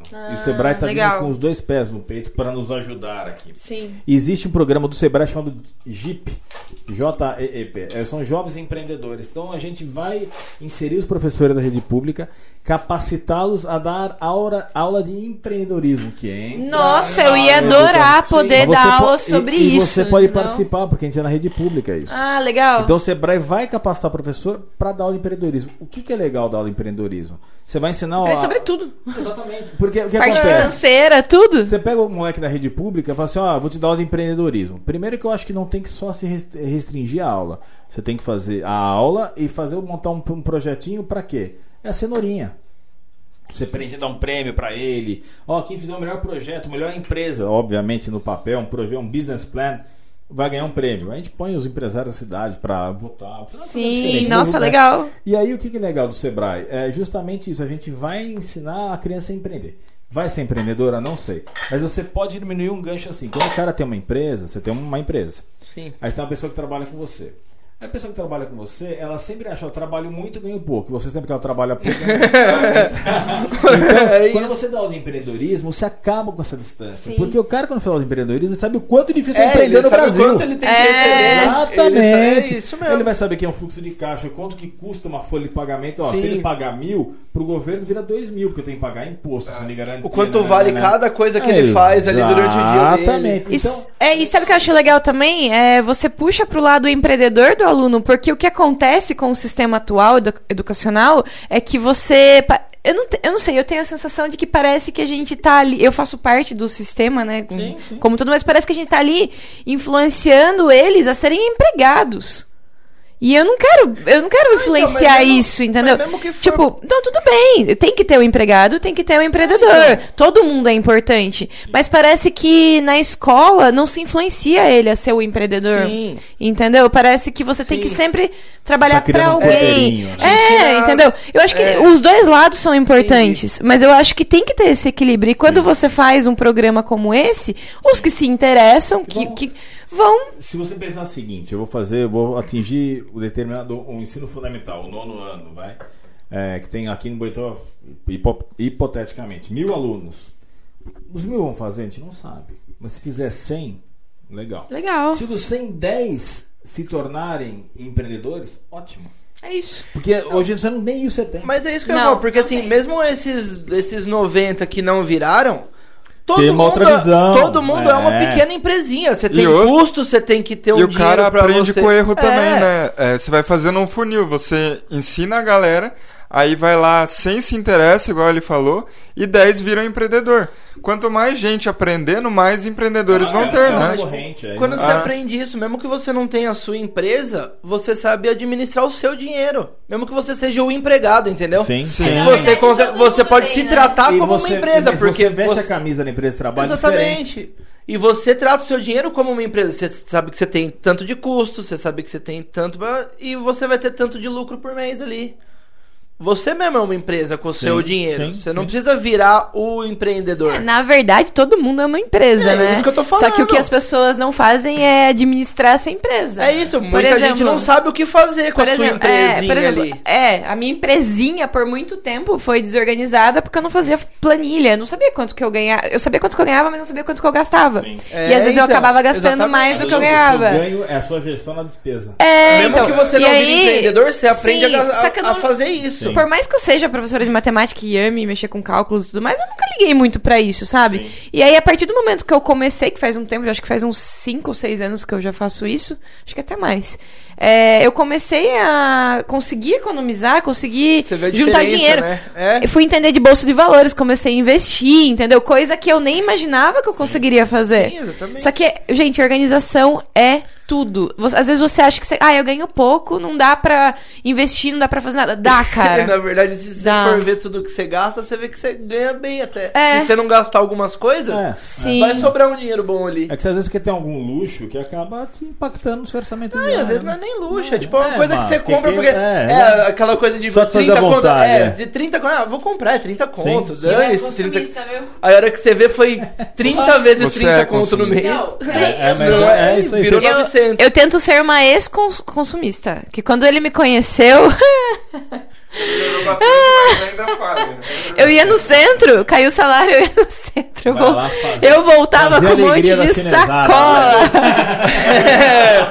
a chinesada tá, tá bem no centro de Boituva. O Panda deve estar muito feliz Eles com você. gostam. Uma loja legal, né? É, É. legal demais, é legal né? demais. É, é, o que, o que rola assim, por exemplo, é, é, outra, outras vertentes do empreendedorismo que é interessante. O Sebrae vem uma tocada muito forte. O sistema S, que a gente chama de sistema S, que é SESI, Senai, Sebrae, tudo que começa S, tá aí no meio, no, no meio entre o público e o privado, Aham. é, são ferramentas da Senac, são baita ferramentas assim. Então, por exemplo, ah, eu queria fazer um curso, não sei o quê. Eu falei, vai atrás do Senac, vai atrás do Sebrae. Eu fiz um curso no Sebrae. Então, e o que a gente está fazendo? A gente está trazendo esses caras mais para perto. É, vai entrar agora um grande, um hall de grandes cursos, grandes, inúmeros cursos, não de grande grandeza, mas de quantidade, Aham. que a gente vai trabalhar em conjunto com o Fundo Social, com o CREAS, com o CRAS, que são instrumentos também da, do viés social, para a gente ajudar o pessoal de menor é, é, é, é, poder aquisitivo, em situação de vulnerabilidade, a poder tentar ter o seu dinheirinho. O cara abriu uma MEI. Uma MEI, né? Uma MEI, uma pessoa individual, Sim. ela abre até 60 mil por ano. E isso o cara paga a guiazinha lá, o INSS, que é a aposentadoria dele. Mas ensinar esse cara a empreender. O cara, de repente, sabe fazer um cupcake legal, sabe fazer uma, um- uma sobrancelha. Sim. De repente esse cara faz, não sabe. Então, vem cá, vou te incentivar. O que, que o Sebrae faz? Ele vem e ensina justamente essa. É, não é o MEI fácil que tem lá? Tem Eu o fiz esse curso. Isso. Eu fiz lá. Eu tenho uma MEI. Então, eu o abri que, lá. O que a gente vai fazer? A gente vai abrir alguns cursos no centro e cursos no Novo Mundo, no, no, na- na- no Fundo Social, que vão, são cursos de estética, são cursos de costura, são cursos voltados para hidráulica, elétrica. Construção civil em Boituva está bombando. O que se aprovou de obra nesse primeiro quadrimestre, em quantidade de obra, correspondeu ao ano passado inteiro. Então você pega em quatro meses, constrói que foi feito em 12, então você, a demanda é Sim. altíssima. Então a gente está buscando essas- esses cursos para justamente capacitar o pessoal. E aquele pessoal que muita gente perdeu emprego. De repente perdeu emprego, o cara está fazendo bico, pô, então legaliza seu bico, abre uma empresinha, aprende que o dinheiro que você ganha na empresa é diferente do seu dinheiro da, da pessoa física. Então você É. ganhou É, dinheiro, exatamente. paga as suas continhas da empresa, o que sobrou você é seu dinheiro pessoal. E você começa a ajudar. Óbvio que né, chega um momento que todo mundo, pô, é meu dinheiro, faço. Mas Sim. você dá um mínimo de norte que alguém, alguns vão seguir e vão, vão dar certo, né? Mas a maioria do- dos pequenos empreendedores, né, que abrem assim sem conhecimento, sem curso, sem ajuda de um órgão como esse, é, infelizmente eles acabam quebrando porque eles não conseguem, né, diferenciar o- a pessoa física. Sim, sim. Eles não têm essa organização, Mas né? é isso aí que você falou, educação. Você lá embaixo. Sim, Na educação sim. de base, ele tivesse tido uma Sim. aula, alguma coisa, a, a recepção da informação e a forma que ele ia tratar ia ser diferente. É, já Sim. fica lá no fundo É, já, é, não. é. Hoje, para você, uma empresa é, a- é, amadurecida no Brasil é depois de 36 meses, ou seja, depois de 3 anos. Sim. A quantidade de empresa que fecha no primeiro ano é um número absurdo. Eu não vou falar o número porque eu não lembro Uhum. ao certo. Segundo ano e terceiro ano é, são é, os números tipo assim, coisa de 70% e 80%. cara abre e fecha. Então, é, hoje o que acontece? Tanto o governo federal e estadual procuram buscar fornecer linhas de crédito e tal. A linha de crédito é muito bom, tem que ter. Se você tem crédito, você consegue fomentar, de repente, o seu fluxo de caixa e tal. Mas tem que ensinar que quando você, para fazer uma linha de crédito, o quanto você vai poder se endividar e para poder honrar. Porque hoje o cara faz? Eu vou pegar hoje uma pessoa física ou jurídica, eu vou pegar uma linha de crédito para comprar um, um equipamento. Ah, vai me custar 2 mil por mês. Ah, eu ganho 6. Então dá e sobra. Não, não é essa conta que tem que fazer, uma outra conta. E é esse tipo de educação que a gente tem que proporcionar. A gente falou bastante disso no episódio do Guilherme Weisman, né? Que ele estava É, explicando como é que funciona o sobre crédito É. para microempreendedores e tudo mais. Da hora demais. E como que você faz tudo isso e ainda luta taekwondo?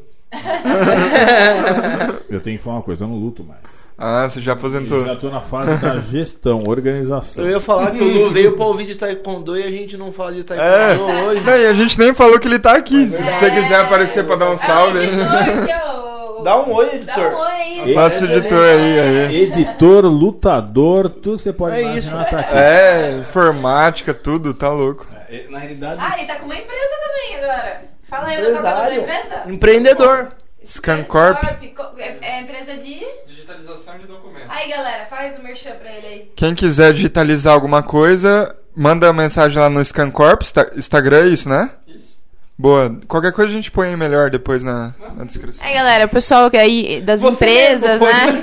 Você, mesmo põe lá. vídeo, se você O quiser. pessoal lá que tem, que tem Bota empresa aí, que tem muito logo, arquivo de João. papel e, né, gente, papel é coisa do passado, pelo amor de Exatamente. Deus. É Vamos digitalizar, entre em contato aí, Scancorp.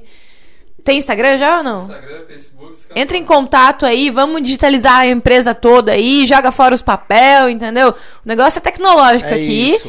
E agora vai editar quatro episódios na Papel- faixa, hein? joga o papel pra Vamos reciclar, trocar. não joga na Ah, rua, é, pelo amor. desculpa, de vamos reciclar, não vamos jogar fora. Não, Bem e- lembrado. E é legal o negócio da digitalização, porque tem que ter.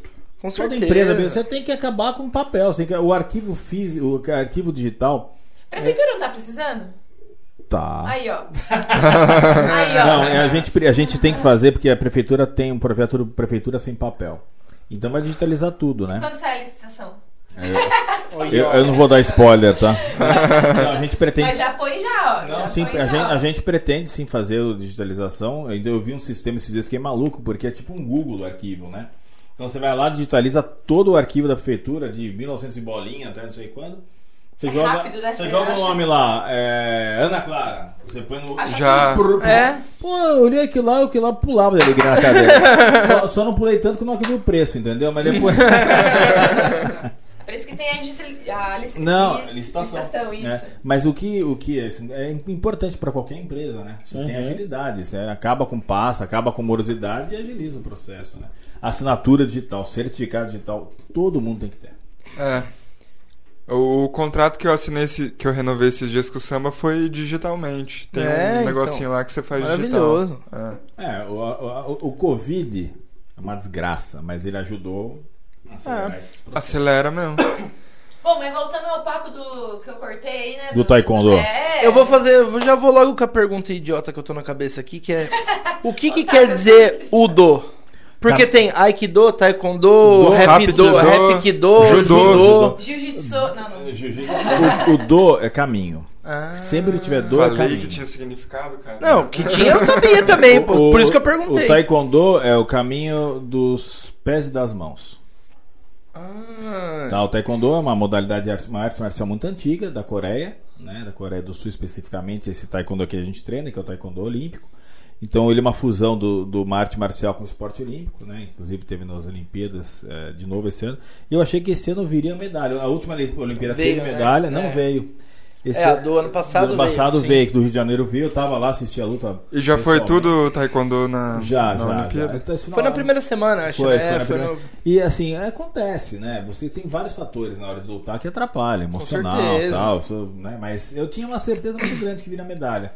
Bons atletas, né? É, fora isso Olimpíada que é o. Brasil, vocês sabem como que é de investimento em esporte, né? Ah, o esporte que os caras amador. fazem lá é... Mano, o Brasil é. a- É esse- futebol Esse. e o re- vôlei, mais ou menos. Não, mas então, esse ano, eu, eu vi hoje, eu- a hora que o Brasil ganhou no, no futebol, que é a terceira vez na história que um país conquista mais medalha depois que foi sede.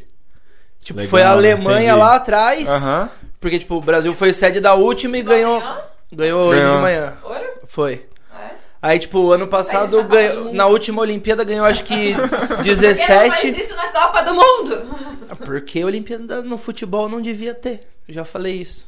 Não devia ter futebol na Eu acho que Olimpíada. devia ter sim, só que eu acho que devia ser mais é, valorizado, entendeu? Mais. É. Não! Ma- Devia ser maior que a Copa do Não, Mundo. lógico devia, que não. Olimpíadas. Olimpíada é para os outros esportes. Futebol já tem Copa do Mundo, já tem Champions, Ah, já é. tem. Ah, sei É que o lá. futebol ele, é- ele gera muito dinheiro. É, ele já é outro nível É do outro esporte. nível. Tipo assim, não que seja outro nível de esporte, mas tipo, ele ultrapassou. O Sim. futebol é outra coisa já. Não é um esporte comum. Inf- infelizmente, o esporte no Brasil é uma coisa que é tida como um lazer.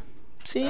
né? E se você vê que é muito louco isso, porque qualquer país de primeiro mundo desenvolvido, o esporte está lá em cima. É, é educação. É, então assim, o cara nos Estados Unidos, por exemplo, o cara tem três jeitos de entrar nas melhores faculdades dos Estados Unidos. Ou é muito inteligente, ou a família tem muita grana, ou o cara é um bom atleta. Sim. Então, assim, aqui a gente, infelizmente, o esporte, o olhar é um olhar. E assim, se você. qual- O esporte, para mim, é a maneira mais eficiente e rápida para ter um reflexo social. Porque você pega essa molecada na rua, se você botar vocês no esporte, você precisa de uma quadra. Uma quadra, você põe aula de futebol, handball, vôlei, luta, tudo no Sim. espaço. Você tem espaço, ponto. Um professor, obviamente, bom, carismático, consiga atrair, independente de qual modalidade, vai embora. E aí você tem o seguinte reflexo, né? Você melhora a segurança, você melhora a saúde, você melhora a educação, porque o esporte ajuda, né? Ah, é, É você aprende tudo. tudo. Você aprende a conviver com todo tipo de gente. Exatamente. O legal, o legal do taekwondo, eu fiz karatê, fiz taekwondo, já treinei jiu-jitsu, um monte de luta já. É, hoje eu não, não- não consigo mais, é uma questão, tem alguns impedimentos físicos, tornozelo, joelho, não dá pra treinar, treinar. Eu vou lá, participo dos eventos, adoro e me realizo no- nos outros fazendo, né? Aham. Então o que a gente fez? Esse projeto social, então a gente juntou um grupo de pessoas que são do Taekwondo, que foram meus alunos, alunos, alunos, a gente montou uma associação, juntou uma galera, trouxe o, o Alisson, que é um, um- foi um excelente atleta na década de 90, foi técnico da seleção, morou oito anos nos Estados Unidos, quatro anos no México. É De Boituba? É, tá aqui em Boituva. Aham. tá há um bom tempo, tá uns 5, 6 anos aqui já. Aí a gente trouxe ele para cá para ajudar nesse projeto. É, ele trabalha, foi professor da, da escolinha da prefeitura, hoje trabalha na prefeitura, trabalha em escolas. E o negócio ganhou um volume grande, ganhou um grande volume. Porque a gente trabalha, a gente, a gente fez o seguinte, a gente setorizou. A gente botou na escola particular. Nosso sonho era botar a mesma aula lá particular na rede pública. Aí você fala de igualdade social, né? Aham. Você botou dentro Com certeza. botou no tatame com uniforme, não tem É. igualdade social, não tem nada. Tá ali É, todo mas mundo o junto. esporte serve pra isso. É, integrar. E aí a gente tentou, tentou, não conseguiu, né? É, é, é, mas a gente consegue, conseguiu de outras formas fazer. A gente mandou um menino, o Gabriel, lutar o Mundial na Hungria, com 16 anos. Que da hora. Caralho. E tem outros, tem outras tem as meninas, né? a Daiane, a. a- é, tem outro pessoal, tem as meninas que lutam muito bem, tem outra molecada, tem o Pedro. Tem uma galera muito boa aí que, que, que treina. É, a Yasmin, enfim, esse pessoal já foi pro Rio de Janeiro, já foi pro Paraná, já ganharam bolsa em faculdade, conseguiram trabalho através do esporte. Então é muito legal, não só taekwondo, qualquer esporte acho Sim. que é prudente. Eu especificamente no taekwondo, comecei com aula de taekwondo em Boituva em 92, dei aula até 2001, né? depois eu fui atrás da minha carreira profissional como advogado.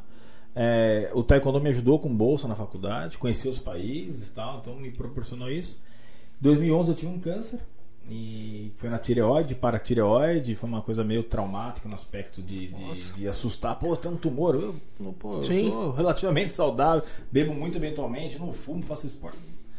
E aí acabou dando tudo certo. ah, complicado, vamos, é, né? foi- vamos agradar. Eu tenho que devolver o que eu consegui que tá aqui de volta, né? Cuidar minha filha, minha, minha família. E a gente criou esse programa esportivo e, e foi muito e é muito legal. Com a pandemia ele parou um pouco, né? Então a ideia agora é retomar, retomar com, com força, ampliar a quantidade, mas que esse modelo não fique só no taekwondo, replique para outras modalidades também, né? E, e para mim o taekwondo foi muito interessante porque assim, além da parte esportiva, me ensinou a competir, mas me ensinou também a trabalhar em equipe. Porque quando você treina, você treina exatamente. coletivo, você Sim. tá Aham. junto e tal, você tem que aprender uma questão hierárquica, você tem que aprender a trabalhar a- a- os dois lados do cérebro. Então, porque você trabalha com sequência lá direito, esquerda, direito, esquerda, direito, esquerda. Isso é um exercício porque oriental é determinado, disciplinado. Sim. Então isso ajuda a desenvolver inúmeras habilidades, né? E aí, Não, você falou que não é só o taekwondo, eu acho que nesse. Quando é criança, você precisa dar várias opções pra Lógico, criança. sim. Porque às vezes ela não vai gostar de taekwondo, não vai gostar de futebol, mas vai gostar de tênis de mesa. E aí Exatamente. ela vai jogar tênis de mesa. E a graduação no Taekwondo, tipo, você demora pra ir pegando as faixas? Como que funciona? É, agora é um pouco mais rápido, justamente para criar uma dinâmica e que o aluno fique, né? Que chama-se a retenção, que o aluno. Porque muitas pessoas vivem do taekwondo, dão aula, trabalham com isso, então ele tem que ter uma retenção do aluno permanecer. Sim. Hoje se torna faixa preta em torno de 4 anos, 5 anos, né? É, eu demorei Tem um que ter pouco- uma dedicação, tem, né? Tem, tem um É. mínimo de treinamento e tal. E depois da faixa preta tem a graduação, né? Eu, Você é faixa eu sou preta. quarto Dan. Eu sou faixa preta e tenho quarto, quatro graduações dentro da faixa preta. Esse Dan é, é por arma, que nem o. O, o não é. É? É, o Rap Kido- Rapkido, ah, O Rap tem. que aquele. O, quem que foi mesmo? Foi o Gui? O Gui, foi o é. Gui, é verdade. É, o Rapkido ele é, é- é coreano também. Que ele falou que cada. do- é, como que chama? Dan. Dan. Dan. Ele falou que cada Dan que você passa, você aprende com uma arma Uma diferente. É, o Rapkido, na realidade, é, ele saiu do Taekwondo. Na realidade, são, tem a mesma base. São coreanos. E ele saiu dessa base por quê? Porque o Rapkido ficou com a parte de defesa pessoal. O Taekwondo ficou com o esporte, o Rapkido com a defesa pessoal. O Taekwondo tem um pouco de defesa pessoal, mas não é o foco, né? Eu não, não armas, não. Eu. O Ah, Taekwondo, ele é mais Não, com o pé, É né? perna, 70% da perna. 70%? É, é. Cara, uma coisa que eu, eu tô com muita vontade de voltar e não voltei ainda, porque eu peguei muitas aulas, né? Graças a Deus consegui pegar várias Tá aulas. ficando rica. É, ah, super. Quem dera, né, professor Rico, mas tudo bem. É um assunto para um outro dia. Mas, é... Não tô reclamando, tá, gente? Pelo amor de Deus. Mas Tá, é o jiu-jitsu, cara. Ganhando 50 mil por mês e É. reclamando. Ah, é? aham, tá. Mas o 48,500. jiu-jitsu... Não esquece que tem o desconto. lá. O jiu-jitsu, é, é, eu gostei.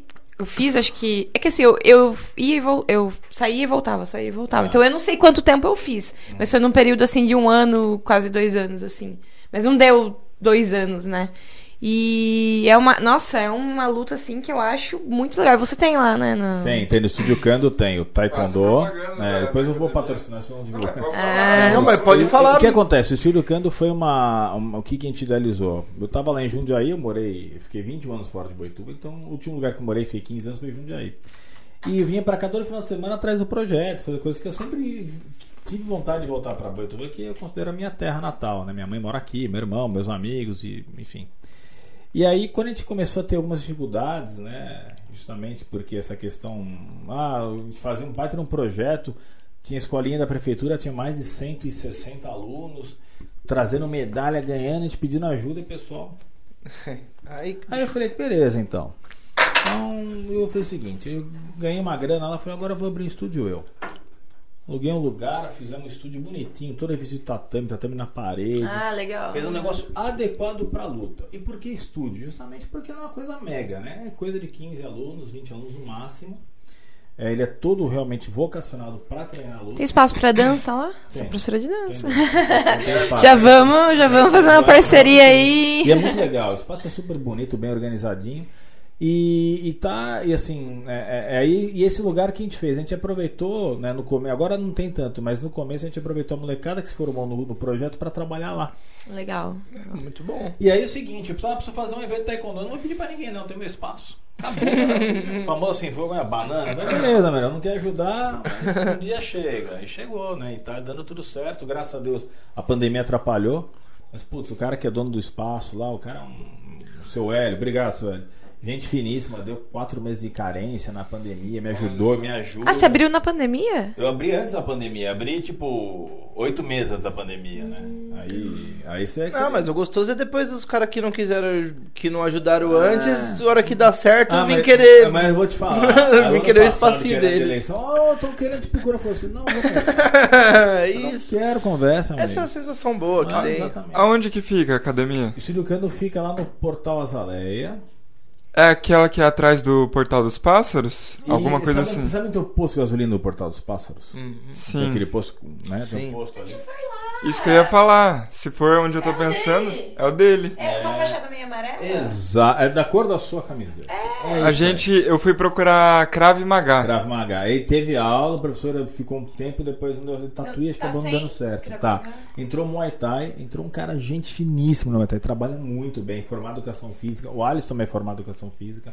O Fernando, que é do Jiu-Jitsu. Então, é- isso que eu ia perguntar. Ah, eu acho que eu conheço o Fernando. Fernando, ele é do Jiu-Jitsu, ele é da, é da Ryan Grace, da, ou seja, É isso é que eu o ia perguntar. do Jiu-Jitsu. É da, da Grace, Da então. Grace. Puta, ele tem um monte de aluno, homem, mulher, tá bombando também. Ó, Eu graças acho que eu já Deus, fiz aula com ele, com o Fernando. Ele dava aula em outra academia aqui em Boituva. Ah, mas ele dá aula na academia. Em 2019, eu acho, eu ser, fiz. pode. Eu fiz acho que uns três treinos com ele. É, ele é Ele tá lá com você, então. Tá lá, tá lá. Ele é Aprendeu bom com os. Grace é É, foda É legal, é legal. Faca no dente. Caralho. E o pior é que eu, lá em Porto Feliz, eu fazia com, com o rival, que é o Barbosa. É, é. Mas assim. É, eu, É. eu, eu, eu acho assim, é, é, eu acho que fazendo esporte, qual for, é que o pessoal tem, ah, fulano, o taekwondo mesmo, tem o tradicional, e tem o olímpico, é o tradicional, ah, o tradicional é mais firme, o taekwondo olímpico é muito esporte. Ah, Ah, boa.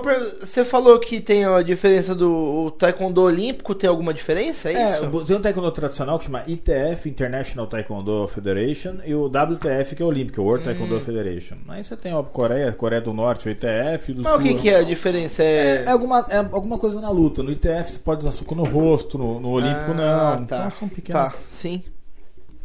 São pequenas interções. É por pontuação, né? Não, e nocaute. E nocaute também? Nocaute, nocaute também. O Nossa, eu não sabia que era por É, nocaute também é o taekwondo. O taekwondo um pouco mais antigo, quando eu treinei, é, a, a- vamos, vamos dizer linguajar mais prático, a pancadaria era outra. Aham.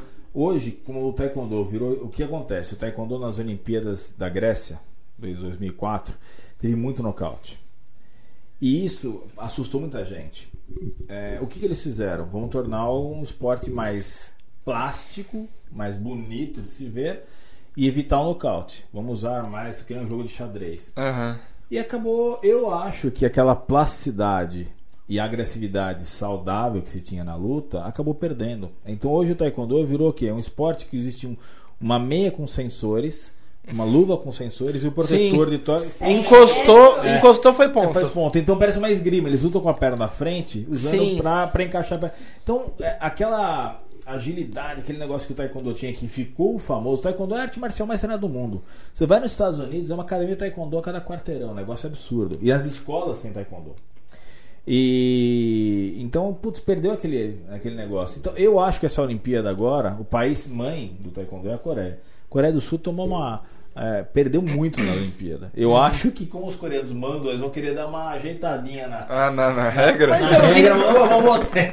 Mas eu vi o, o pessoal do- das Olimpíadas, agora assistindo o judô, eu vi os comentaristas lá, os ex-lutadores de judô, reclamando a mesma coisa do judô. Sim. Que virou uma coisa que, assim, os caras quase não se encostam mais. É, acaba. Eles ficam ali se estudando, a hora que eles se encostam, o juiz para e fala: Não, não, op, calma, É. começa É de novo aqui. né? Então, é, pois é. e aí a luta fica chata e perde o público, porque o público não vai querer público ver um. quer sangue, Não, o público quer porrada. Sim. Tô brincando. É que nem o quer- brasileiro. Quer- Inclusive, quer luta, um né? abraço aqui. Herbert Conceição, do boxe, que. Ouro. F- que final de luta. Nocaute. Ele- são três rounds. Ele Aham. perdeu os dois primeiros. Ah, E aí ele só conseguiria o ouro se ele nocauteasse o cara. Nocauteou? Ele, fez, ele foi lá e da nocauteou hora. o cara. Da hora. O famoso sangue no mano. olho, né? Esses Nossa. tem que ter medo. Entrou um soco no cara ali. É feio de ver a cena que o pega certinho no queixo aqui, assim, ó, o cara cai duro. Ele pode falar, esse cara vai ficar sem mastigar uns par de dias, Com viu, meu? certeza, ô louco. E esse- o Herbert não é de Sorocaba? Não, não sei. Eu não sei, acho que ele é de Sorocaba, viu? Você já teve fratura falando nisso? Poucas, umas 8, 9. É pouco? Eu não sei. Eu, eu nunca quebrei um osso na vida. Pra mim é muito. Nove? Eu fiquei pensando, pra mim é muito, mas não, é pra muito, é muito, do- é muito, é O muito. que eu mais tinha medo no, no jiu-jitsu era de ficar com a orelha. Repolho. É, pelo amor de Deus. É, só que onde eu treinava, tipo, eles tomavam cuidado. Quase ninguém tinha, né? Porque você tem que tomar um cuidado, né? É, Às vezes eu acho que o lutador, ele né? quer ficar com a orelha Não, daquele jeito. É, tem, tem os caras que querem, mas depende, depende da intensidade de treino. Né? É isso que eu ia falar, porque tenho chega uma hora que medo. não tem como você controlar. Mas, tipo se você tá assim- treinando pra ser atleta olímpico, você não É. tá se importando com a sua Ah. orelha.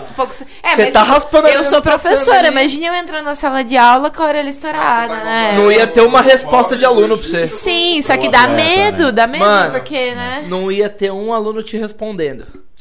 Se ele se, se você chega com a eu vou orelha, estourar minha orelha. Ó, silêncio. a gente brincou aqui, você de professor. O aluno respondeu, você dá um golpe nele e fala, não, é um golpe só, não tô te batendo. Você dá um mata-leão, apaga 10 segundos. É isso. acordou, tá tudo Ah, bem. não, eu tô te ensinando mata-leão, não tô... É ensinamento. É isso. Mas viu, quando a orelha estoura, tipo, os caras deixam, né? Porque dá pra tirar, né? Mas eu acho que tem a questão fisiológica, a gente tem mais. A orelha é mais frágil. Tem pessoas que, em densidade de treino, tem cara que fica es- esfregando o kimono. É, pra parecer É, mais, mais Eu foda. sou pitbull. Mas, tipo, Sim. quando estoura, tem o Tem. processo de Tem reverter, o- né? na Pra tirar. Pulsão, né? né? É, faz a pulsão, faz a raspagem. O cara que Ah. deixa ficar daquele jeito é porque ele tá cagando e andando, né? Tipo, ah, vai ficar. Mas é porque É. a pul... tipo, esse processo da raspagem da pulsão, você tem que fazer toda vez que ela incha. Então o lutador, tipo, ele vai lá e Larga lá, faz. né? Aí lá. daqui um mês ele tá com a orelha inchada de novo porque ele treinou um mês. Ah, Aí ele tem que tirar de novo. Ah, entendi. Eu Por isso acho que os que- caras não fazem, porque chega uma hora que não vale a pena Não, mais. não vai. Tem, eu, eu acho que tem também um pouco do lance do. do eu acho que não, de repente não atrapalha a questão da audição. Ah, vai tocando barco. É, exatamente. Eu acho que não tem. Agora, o, ne- o negócio de, de luta é muito louco, né? Porque é, tem gente que nasceu pra lutar. Você vê, a gente vê na. A gente tem muito. Como que você faz uma seleção de uma equipe? Da quantidade você tira a qualidade. Então, quanto mais você massificar o esporte, mais talento você vai descobrir. Isso independente da luta ou não.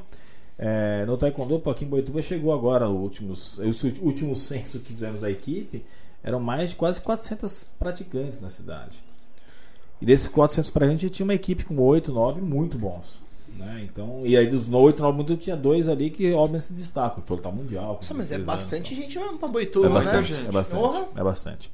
E é bastante, sabe o que é legal? A gente fazer festival Taekwondo, a gente faz um evento, eu não sei se você participou do festival Taekwondo, não foi. É muito legal porque, putz, são baratos. Isso não é nada de luta, a gente faz uma integração, chute em altura, distância, luta com espaguete, sabe? Os negócios totalmente diferentes daquele habitual. Pô, a molecada fica feliz. E o legal é assim, é, muitas vezes fala de esporte, esporte, ah, futebol. É, quando você trabalha com esporte de base, é o mais legal. Porque você envolve toda a família. Vai pai, mãe, tio, Sim, tio, vô, certeza. madrinho, ma- padrinho, vizinho. Putz, aquilo lá, meu, isso, uma medalhinha que ele ganha, a diferença que você faz na vida da É criança, verdade. putz, e isso aí que a gente tinha que ter mais. Sim. E assim, é- é- acaba que é, é um processo de valorização que faz diferença, né? Sim, e Boituva já revelou algum atleta assim que chegou num patamar bom pra caramba, assim, digamos, a disputar uma Olimpíada? Olha, não, né? O Gabriel, o Gabriel tá com 18 anos agora. Ele, o Gabriel é uma história legal, porque ele morava em, em Iperó, ele morou, ele foi criado na Espanha. O pessoal chama ele de Espanha até. É, Ele tem, aí ele veio, ele a família de Itapeva veio pra cá, para os parentes em Iperó. Ele foi, ele foi sem agressão. Falou de luta, já começa a quebrar tudo. E aí o ele ele começou a treinar e a gente viu, ele tinha uns 12, 13 anos, a gente viu que ele era diferente já e começou a trabalhar. Só que aquele negócio, o cara incorpora aquilo. Então ele treina 3, 4 horas por dia, faz musculação, faz corrida, É. treina luta. Atleta, né? É atleta. Ah. O cara tem que gostar. Porque atleta é sacrifício Sim. entendeu? E ele é um menino muito bom, tem uma, tem uma, uma excelente chance. Porém, é é difícil, né? Tem que conseguir um patrocinador, tem que investir. Pô, tinha época que ele tava trabalhando com o pai, é, é, é, carregando peso, trabalhando como peão de obra, pra Você vai ter. treinar 4 horas por dia, você tem que trabalhar 10. É. Exatamente. Não, é isso, é isso aí. Pra é você sustentar no meio. Então você conta é na mão, foda. né? Então, que nem, hoje a gente tem um- uma equipe que é muito amiga nossa, que é São Caetano do Sul. São Caetano é uma puta referência, eles têm um investimento ferrado no esporte, porque uma parte do imposto municipal é revertido 100% para o esporte. Da hora. Então, uma parte você paga de PT e ISS, uma pequena parcela Já vai já direto. vai para o esporte. E por que que é só lá? Porque é vontade política. Ah, Aí é vontade entendi. política. Aí os caras têm que apresentar um projeto. Porque o que acontece? Aí a gente tem que ser, tem que ser é, é, correto. Cidade menor, assim que nem Boituva, o que você arrecada de imposto, tem, a maioria da grana vai acaba sendo direcionada para saúde e educação. Saúde e educação, né? social. É. né? Então, esporte, infelizmente, fica de lado. Aí você tem que trabalhar o quê? Fomentar a parceria público-privada, né? Só que é o que você falou, de repente se investisse no esporte. Você economiza em segurança. Exatamente. É. É uma- só que uma coisa é o seguinte, aqui a gente espera ter o problema para remediar. A É. gente não age preventivamente. E não só no público, no privado também, tá? Eu trabalhei em grandes empresas, e não, não são empresas, empresas grandes, multinacionais e tal. Que você, ó, vai dar problema, vai dar problema. O cara vai pagando, deu problema, Aí aí deu- corre atrás pra tapar o fogo. Problema, o fogo. É, mas é que. Aí É, chama o advogado, o tontão lá. resolver, entendeu? Gasta Mas com é é foda advogado. também, Você é advogado também, né? Sou advogado. Caraca, você faz tudo também. Não, só não. Eu- na verdade, a, a- advocacia é uma é minha, minha formação profissional. Ah, tá. Então eu trabalhei, trabalho, né? Agora não mais, que eu tenho que me afastar da função. Mas eu, 21 anos, trabalhando em jurídico corporativo, só em empresa. Nossa, é demais. Deve dar um trabalho. Deve dar um puta trabalho. Deve dar um trabalho. Dá trabalho. Mas é o que me credenciou, vamos. Você ser- me ajudou a trabalhar Você hoje. ser advogado de uma empresa não é uma pessoa que está. Você... É. É. todo mundo que. Qualquer um da empresa que fizer Ó, cagada, é você que Você- tem que. É, porque ah, quando eu falo, né? Você trabalha no jurídico na empresa, o problema não sou eu que arrumo, são os É outros. isso. Só que quando chega, eu vou resolver. Aí o problema é meu. É isso, é. Entendi. Tem uma Você- empresa você é inteira pra causar é. o problema e você que tem que resolver. Exatamente. Mas é legal, viu? É, é- é, assim, esse tipo de, de, de- de trabalho que eu tive no jurídico é muito legal porque você começa a ter uma visão ampla de tudo, né?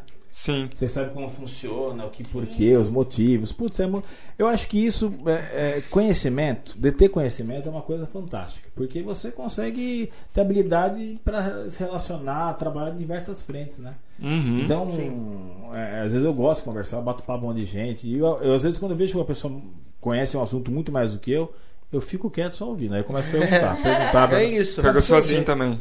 Eu Aham. também gosto assim. E quanto mais a gente absorve, melhor. Entendeu? Você vai lidar com situações adversas e de repente você tem um pouco de conhecimento para resolver. É. sim. Você quer perguntar? Os dois Não. respiraram Não, junto. não, não, eu só ia complementar isso que ele falou, que eu. É, uma, eu não lembro a frase especificamente, mas esteja sempre com pessoas que saibam mais que você. É. Que é isso que você tava é falando. importante. eu gosto de ser cara de pessoas que sabem mais que eu, do que eu estar numa roda de pessoas que eu sei mais que elas, Sim, entendeu? sim. Eu acho isso muito Não é muito vantajoso entendeu? você ser o que sabe mais Não, do seu não é, grupo, você não. Você é mais cobrado. É. É, então. E eu eu tem- gosto disso, eu gosto de estar perto de pessoas que, inclusive, o Balde com 3 está trazendo excelentes exemplos disso, né? Porque a gente está recebendo aqui vários convidados que com certeza sabem mais que a Nossa, gente. mas E o nosso conhecimento aqui, né, tá sendo assim. Não tenho nem palavras pra descrever Não. isso, mas assim, a diversidade de informação que a gente tá tendo aqui. É, então, a a gente gente tá tendo uma aula, né? toda A- Todo semana, é podcast muito pra mim bom é isso. como se fosse uma aula. Eu aprendo sempre alguma coisa com os convidados. E a gente queria agradecer novamente a sua presença particular, aqui. né? É uma aula que a gente particular. pode perguntar É. aqui na hora. E se quiser, eu vou de novo pra conversar. Tem assunto uns quatro dias. Pode vir quando, Quando você quiser, quiser. Pode Não, vir. e, e sabe o que é legal? Porque é, eu gosto de conversar e gosto de transmitir. Porque eu gosto de aprender. Então é uma coisa cíclica, né? Aham. Quando a gente pega a molecada da equipe de taekwondo, a gente ajuda, arruma emprego e vai. Não, não é uma. A gente não faz porque é obrigado, faz porque a gente gosta, porque a gente quer ajudar mesmo. Sim. Às vezes vem, às vezes o pai vai, pô, eu queria. Não precisa retribuir, não tem que fazer nada, só faz igual, ajuda o outro que tá legal. É. Quanto mais você ajudar o próximo, melhor. Sim. Entendeu? E aí o que é. Então a gente, é, a gente foi pra Maringá uma vez, um campeonato, e foi seis horas de carro. E eu fui dirigindo. Aí fui eu, o Alisson, né? Seis horas É. dirigindo, E, né? e mais, e, e mais foram dois- cinco pessoas. A gente foi num carro de sete pessoas, foram cinco atrás. Puta, eu fui daqui até Maringá falando, velho. essa molecada. Essa molecada. Eu conheço alguém assim. Eu acho que eu. É, acho que eu também. Eu iria falar. O pessoal chegou em Maringá pedindo um tempo dele. Mas não, Vai embora. Faz o seguinte. Mas sabe qual é o problema? De- deixa eu só falar um negócio rapidão que a gente esqueceu. Se você quiser ir no banheiro a qualquer Ah, é momento, verdade. pode ir. Não, Olha eu achei que- pegar um negócio aqui do lado, assim, não, né? Não, Não, então- não, não, se- você tranquilo. quiser dar um intervalinho, a gente volta depois. Você tá também. perguntando se eu sou, eu sou velho, eu tenho incontinência urinária? Não, é pô, eu tenho. Não, Aí- tem, de verdade. Hoje ele não foi ainda, Não, mas vou ele agora, vai em por isso média que- umas Ah, 3, tá 4 aí. vezes por Ah, então episódio. beleza. Não, por isso que eu tô falando. Não, Não, vai lá, vai lá. A nível de conhecimento- na sua casa. Tá uma hora e vinte. Tá Tipo, delicioso. Vocês que mandam. Você, Adriano, zip. Aí. Mas o. É, eu, eu gosto de conversar com o molecada porque a gente- eu começo a conversar com eles. Você deve ter essa mesma sensação. Aí você começa a tentar entender o alcance deles. Sim, sim. Porque a gente, que a gente tem uma missão de realmente ajudar o próximo e assim, ajudar depende de transmitir conhecimento. Aí a gente estava no caminho, isso foi em foi 20, 2019, a gente foi para Maringá. Carrinho lá, olhando e tal, não sei o que. Aí a gente passou um lugar. Tinha uma coisa de cimentos Odebrecht, alguma coisa Odebrecht. Aí eu tava com o Alisson, ele falou assim, ó, quer ver? Eu falei, cara. Ele perguntou, alguém sabe o que é o Odebrecht aqui? Ninguém sabia.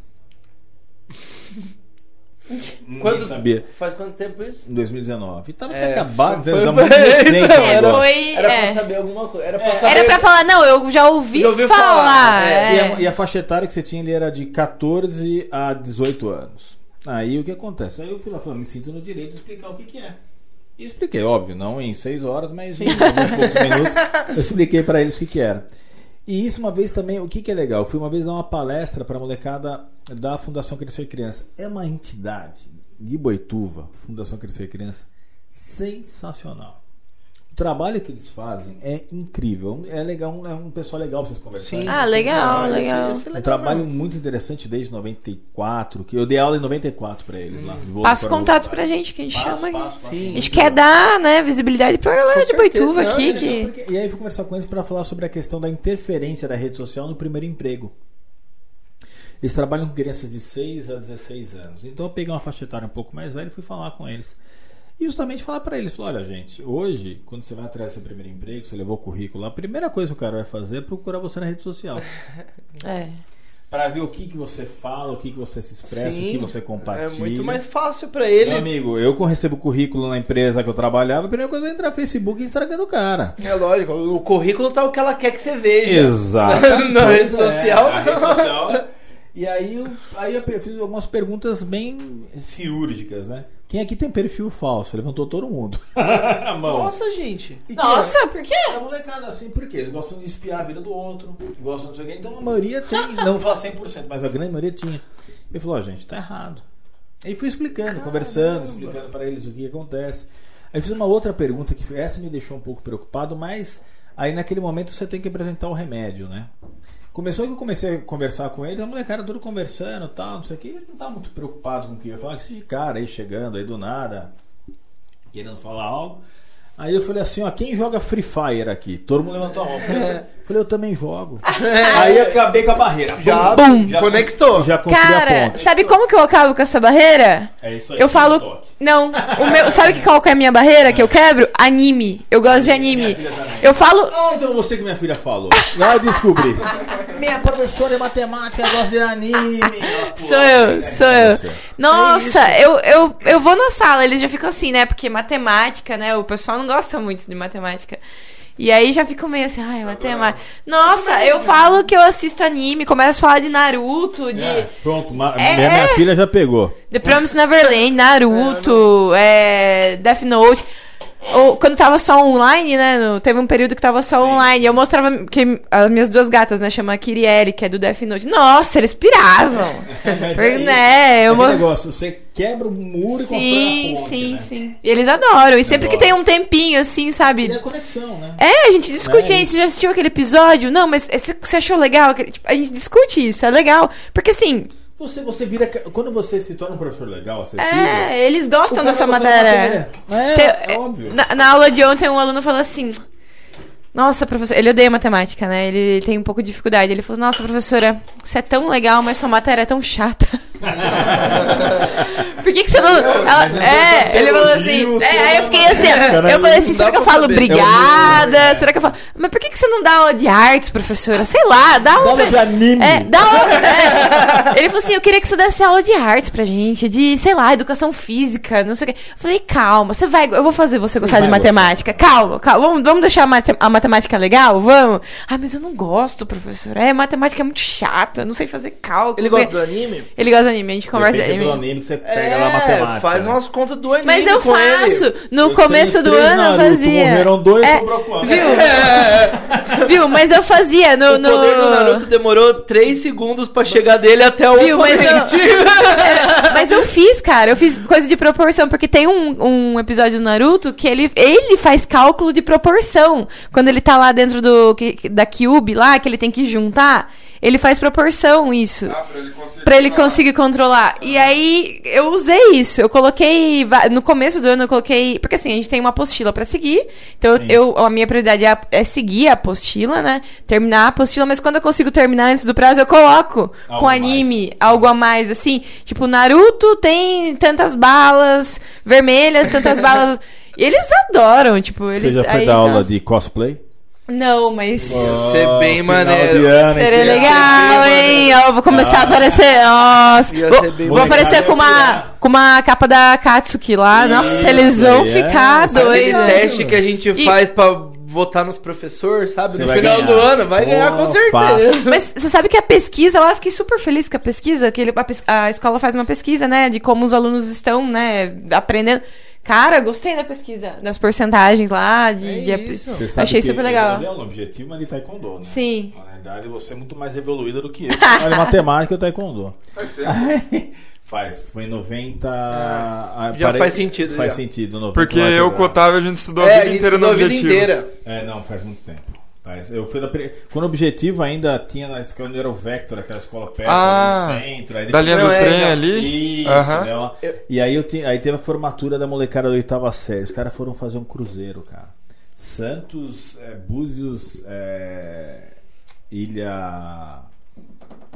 Ilha Grande. é grande, Rio de Janeiro. É, que lindo, né? Lindo, E aí eles tinham que levar um professor monitor. Aí Escolheram de taekwondo. o extracurricular, cara, extracurricular. Todos os professores de matemática. Mas, eu mas ou, é o de, ou é o de matéria diferente, ou É. é de educação física. É, Mas é. Mas eu torço pra voltar a ter essas viagens, pra Eu eles me escolherem. Eu torço, eu porque. fui, eu fui ó, Nossa! no Vasco. E o pior é que uma vez, é numa escola, né, que eu dei aula, eles, eles me escolheram. é, tinha viagem pro parque aquático. Todas as salas me escolheram. Eu Falei, ah, vou pro parque aquático, na faixa, não sei o quê. Não. Me barraram porque, porque eu não era professora efetiva. Aí eu falei, não. Então, imagina eu, essa, essa Sacanagem. Aí elegeram, eu, eu fico. eu me- a, a- a diretora falou assim: Adriano, é, preciso conversar com você. Eu falei. Ih, eu falei, lá- isso dá, um- dá um gelo, né? falei, lá vai. O que, que eu fiz aqui? Eu Dá um gelo. fui lá, chutei alguém sem querer. quebrei o costado de alguém, sei lá. Eu fiquei. Falou: ó, negócio é o seguinte. Aí tem a formatura do, da oita- a antiga oitava série, que foi hoje no no ano. ano, e, e do terceiro colegial, hoje o terceiro ano do ensino médio. E eles elegeram um professor para acompanhar na viagem, né? Aí eu falei, ah, né, e, né? E é você. Eu olhei assim, falei, porque nem todos faziam aula comigo. Era aula, não Sim, era era tipo, eu nem sou né? professor, eu só venho aqui. Aí a gente falou assim, ah, então, e aí como eles pediram você, então você vai, tal, tal, tal dia. Eu falei, ah.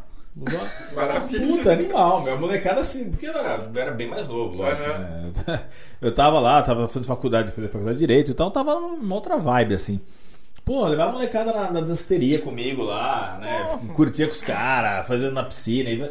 Puta, aprovei- aproveitei com a molecada como se eu tivesse. E assim, eles adoraram, porque daí é muito diferente, né? Sim. É, Ah, eles uma- escolheram. Ai, com gente, eu- certeza eu que morro o de professor vontade. que ele sabia que Eu não gosto- problema, né? louca, né? Viu? É, eu gosto É de o pegar pra dar aula no nono ano e no terceiro, porque tem as viagens. É, e você escolhe Entendeu? um professor que não vai te dar problema na viagem. que vai ser É, brother, né? Não você escolher o professor chatão, que não vai deixar você fazer nada. Não, chegava a moleque, ai professor, tô afim daquela menina que eu faço. Falar, vai lá, conversa, elogia, dá. Era a dica do de ouro. É isso. No da for- Nessa mesma escola, do da formatura, também sugeriram. Os alunos sugeriram, sugeriram meu nome pra eu ir, só que daí, pelo mesmo motivo, não. É porque eu era nova na escola também. Não, agora você vai aí- conseguir. Depois desse Mas não podcast, nessa. Não, não era no objetivo, era outro. a professora das formaturas. Professora das formaturas. Gente, eu como. Nossa, como é instrutora? formatura. Não é instrutor que fala, né? Quando vai. Monitor. Não, gente, eu como monitora. me- Ó. Você sabe um lugar Me que eu fui chama. com eles também que era animal? Tem um sítio aqui, é um acampamento chama Sítio Carroção, em Tatuí. Ah, eu sei qual que é. Fui também já. Oh, isso aí é. Eu não Muito fui bom. na minha época de, de escola, mas eu, eu Devia lembro de ter, falar do, carro- do carroção. Eu tenho certeza que você tem um gap na sua vida Com pela certeza. ausência do carroção. São dois. Carroção e NR. Aí, ó. Eu não fui NR nenhum não dos fui dois também. e eu... Tá vendo? Você é um eu- cara muito mais triste que não Com certeza, isso com certeza. Devia ter ido mesmo. O calção existe até hoje? Opa, é animal. O carroção acho que é um dos melhores acampamentos da América do Sul. Negócio assim, Que meu. da hora. E eles deram uma reformulada, negócio. Ah. Só que assim, é caro. É, eu lembro que naquela É época caro- já é era. Caroção. Eles dão Caroção. É, é caro pra caramba, mas é muito legal. É aqui do lado, né, meu? Perdi um boné lá, eu Onde que lembro é o até hoje. É Tatuí, passou, tatu... Ah. passou em al- alpargatas ali. Sim. pra frente Não. na Perdi um entrada. boné. Eu lembro porque minha mãe me xingou pra caramba Eu, porque eu perdi um você, boné. passou na pandemia e resgatar. Porque tem o day use lá, você paga pra usar o dia. Ah, Ele é? é, é. Pega algum sobrinho, alguma coisa, põe debaixo do braço, vou passar o dia lá. E- Eu tenho quatro, eu posso emprestar um pra cada aqui. Demorou. Exatamente. Tenho quatro sobrinhas, eu empresto uma sobrinha pra dá Eu. Ela pode falar, é um baita curtição, cara. É, mas é legal pra criança. A gente só vai lá pra ficar olhando. só. Eu sou Não, dá pra fazer também, dá pra fazer. Dá eu pra sou fazer, mais criança pra que as fazer. crianças, eu acho. É. Eu gosto, eu gosto, eu acho que eu me divirto mais que as crianças. Eu gosto daqueles negócios de andar nas árvores. Eu também. É, Ô, aquele é vai ter no parque ecológico Arborismo, aqui, né? viu? Tá É. pronto já. Ah, é? É, ele é pequenininho, mas legal. Eu fui lá, Ah, legal semana demais. passada, retrasada, eu fui lá porque a gente tava, vai reabrir o Parque Ecológico. Tá, tá- alguns detalhes, existem alguns problemas que o pessoal deixou algumas licenças pra trás, a gente tá fazendo tudo. Ele fechou por causa da, da Teve pandemia. a pandemia e também alguns ajustes, né? Então as Aham. obras pararam, da antiga gestão meio que é, fez alguns projetos legais, a gente tá dando continuar, continuando, mas a pandemia atrapalhou bastante. Entendi. Então vai ter pedalinho, Que legal. é, vai ter um arborismo, é, tá dando uma, uma, uma geral, assim, pra ficar o ideal vai demorar um pouquinho, entendeu? Mas o, o, o parque é uma coisa que é, é, eu acho que acaba sendo não um problema, é um gasto a mais que se tem. O parque tinha que conceder, concessão pública em 5 de Ibirapuera. O, cara, o parque de Ibirapuera, o cara vai cobrar uma entrada, mas vai botar alimentação, restaurante, traz outros atrativos. E assim, você cobra uma taxa, um valor. Quem é da escola pública paga meia, quem é aposentado É. paga meia. Você cria essas ferramentas, mas pro negócio se tornar autossustentável, né? Aí você, o cara consegue, o cara vai deixar nos trinks para todo mundo ir. Sim. Sim. E aí faz parte do turismo de retenção de Boituva, que o cara vem saltar Mas de vai, vai paraquedas. fazer Aí- isso? Vai? É, a- existe essa pretensão. Ah. é uma pretensão É que tem enquanto, que. né? É, existe a lei de Boituva, já que é uma lei para parceria público-privada e concessão, mas aí você tem que fazer todo um estudo, tudo para a Câmara aprovar. Mas seria muito legal, é centro de eventos também. Seria, com certeza. Porque você, o cara ganha vocação de "Pô, eu vivo disso, então eu vou Sim. investir. A prefeitura não vive de parque ecológico, né? Ela tem isso lá. Eu acho que É, o não- local, ele, é, ele é um pouco distante, assim. Se fosse perto do paraquedismo, por exemplo, aí eu acho que... Não, mas você sabe que é justamente o que acontece. Ah, Eu acho que até o Parque Ecológico está hoje, a cidade crescendo em torno dele. né? É, isso Eu sim. ia, eu ia no Parque Ecológico antes ele ser Parque Ecológico, era uma Aham. propriedade privada lá, então tinha o, o tanque, tinha uma roda d'água que era Sim. que tinha um canão que ficava lá. Era uma puta curtição. E só que era assim, a gente pegava a estrada de terra, chegava no lugar, Sim.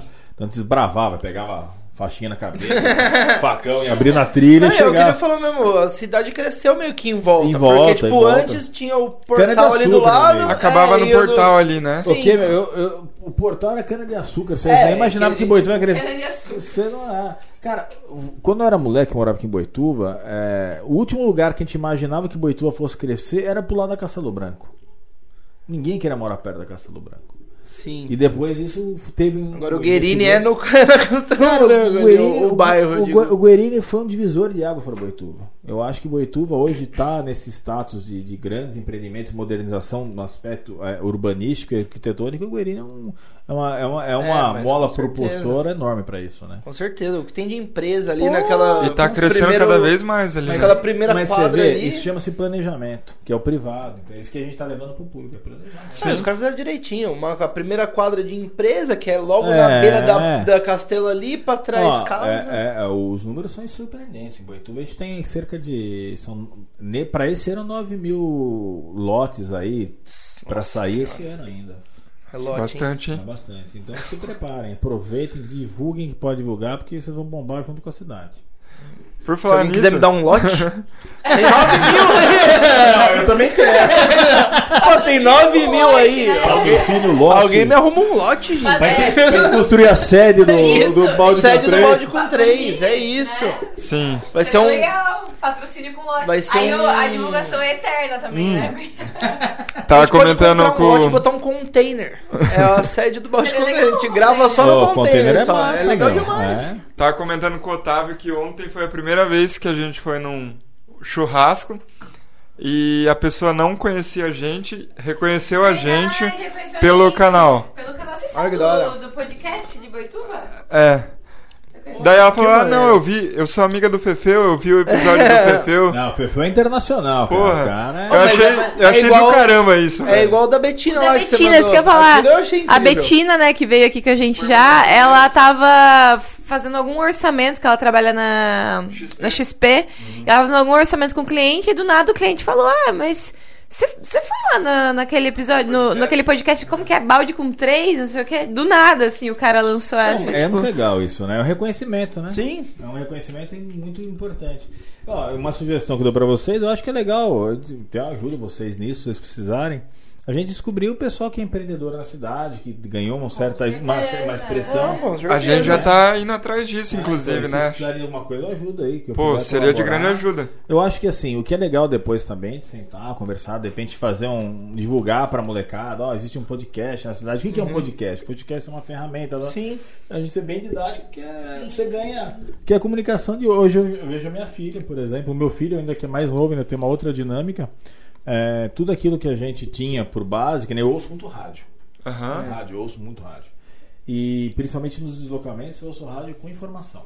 Olha lá, você que tava falando esses. Em algum episódio você falou, nossa, mas a galera escuta a rádio escuta. hoje em dia? Tudo escuta. Bem que, é, tudo bem que, né, mas é, é, é, o rádio eu acho que é uma forma de O rádio não vai morrer nunca. Não vai morrer nunca. Não. Perfeito, concordo em nem... Seria legal colocar o áudio do podcast numa rádio, né? Então, cê- e, e, por exemplo, eu quando ouvi alguns Pra podcasts você ligar e lá, tipo, Sim, sintonizar né? É. e... Estamos É. trabalhando nisso aí. vão trabalhar nisso. Porque, tipo, os podcasts que a gente conhece, mas. Fora do microfone. Os podcasts que a gente conhece, né, os mais. Os maiores, assim, os mais, né, fodões, assim, eles estão só no YouTube. Não YouTube tem e um- Spotify. Então, e no Spotify. É. Mas, tipo, não tem nenhum podcast que consegue transmitir sintonizado, né? É, Seria eu acho que- legal. eu acho que acaba tendo. Pânico, não?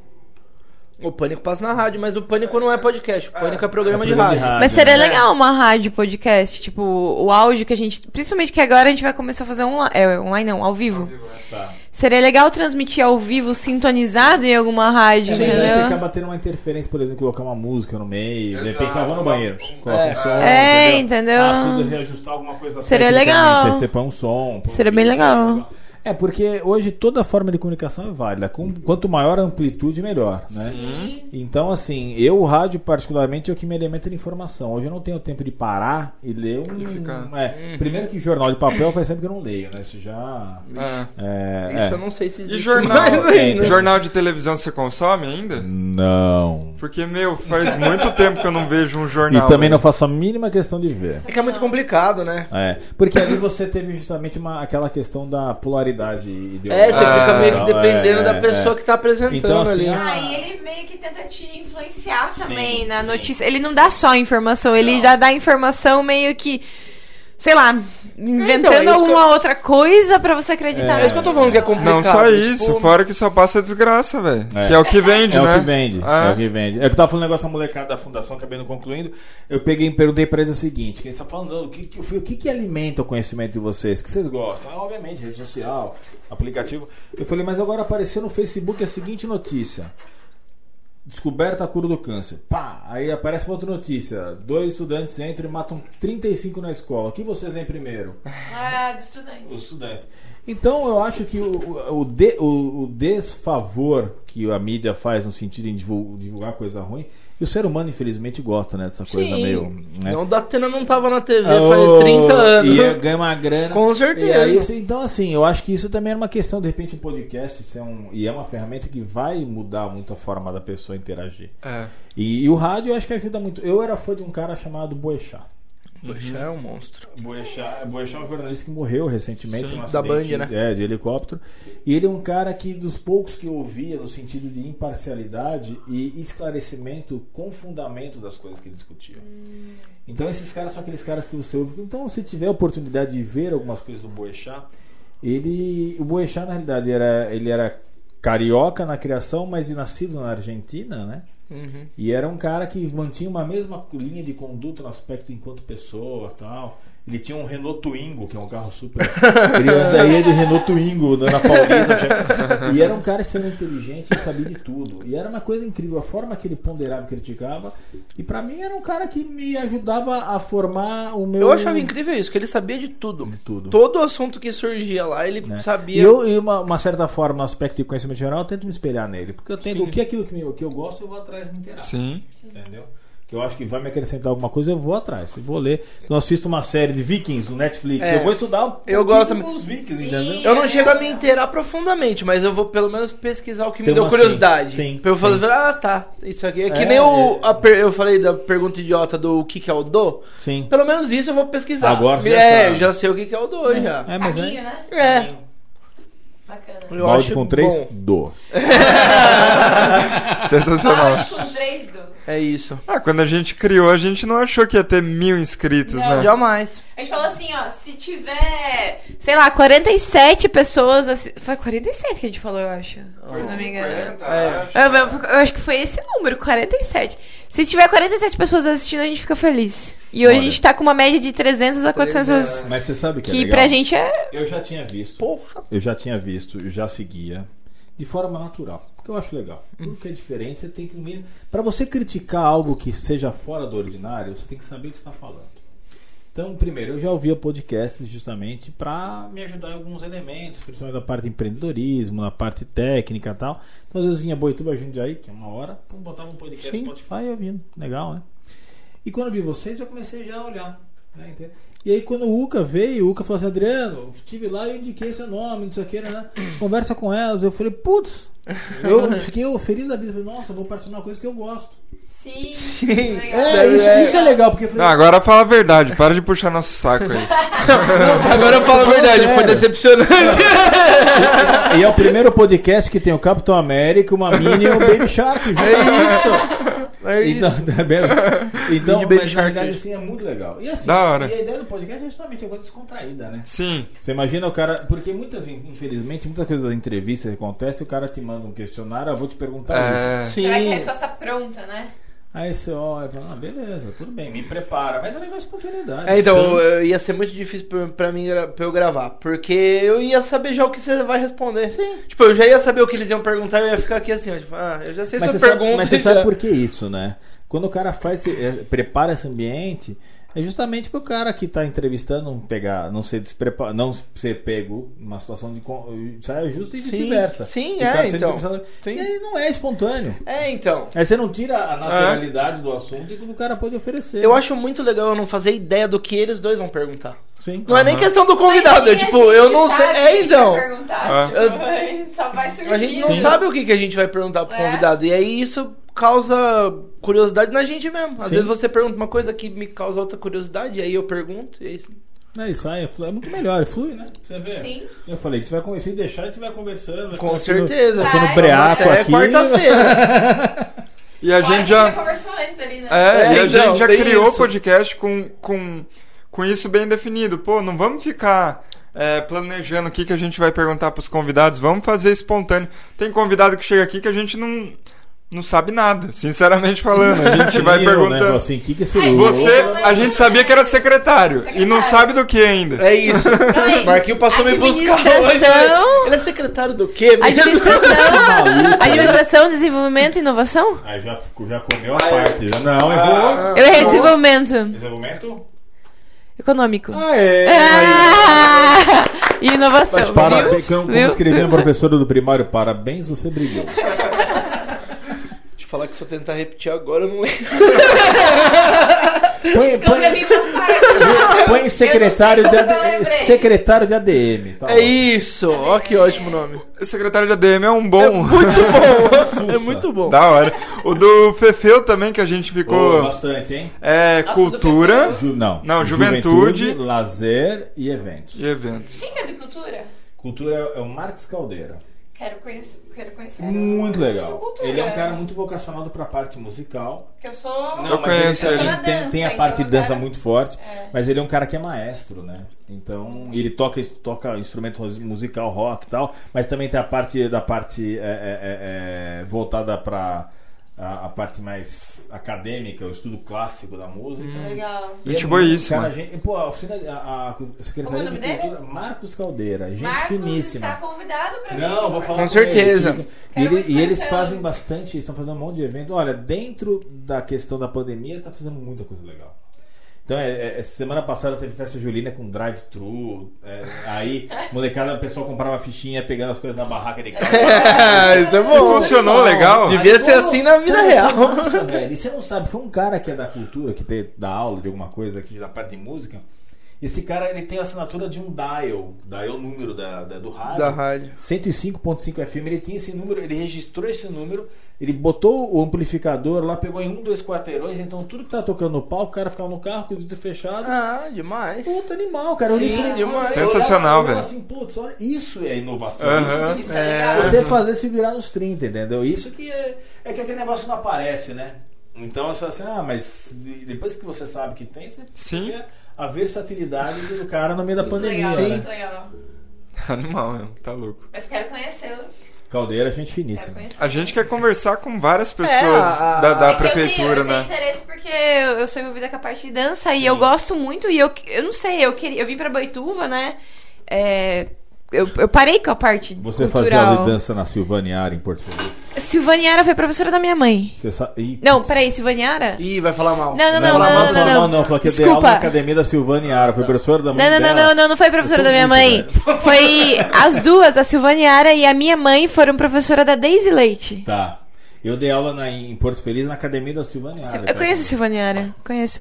Então, lá em Porto Feliz a gente tem a academia que chama Estúdio Alma Ritana, né? Quem se interessar aí. Professora de dança. Silvana Yara? Mesmo? É, sou professora. Silvana Yara não é nome E a gente. Parece, né? Nome de cigana, né? É, cigana, A cigana Silvana Yara. Silvaniara. E a minha mãe tem academia lá ainda, né? Eu trabalhei desde criança, dou aula lá. E quando eu vim pra Boituva, eu, na verdade, vim com. Eu, eu vim pelo processo seletivo, né? Sim. Pra professora, mas eu ainda quero e vou abrir um, um Alma Ritana aqui, um estúdio aqui de dança. Se, por, enquanto você não abre a sua. Você tem o estúdio está de portas abertas para você. Ó, obrigada, ele é agradeço. um bairro super movimentado, tem muita gente que precisa realmente de algo Sim, diferente. sim. Então, tá E eu dou aula de hip hop pra criança, Legal. né? Só, só pego os mais novos pra hip Você hop. tem cara que curte um hip hop. Putz, não gosto.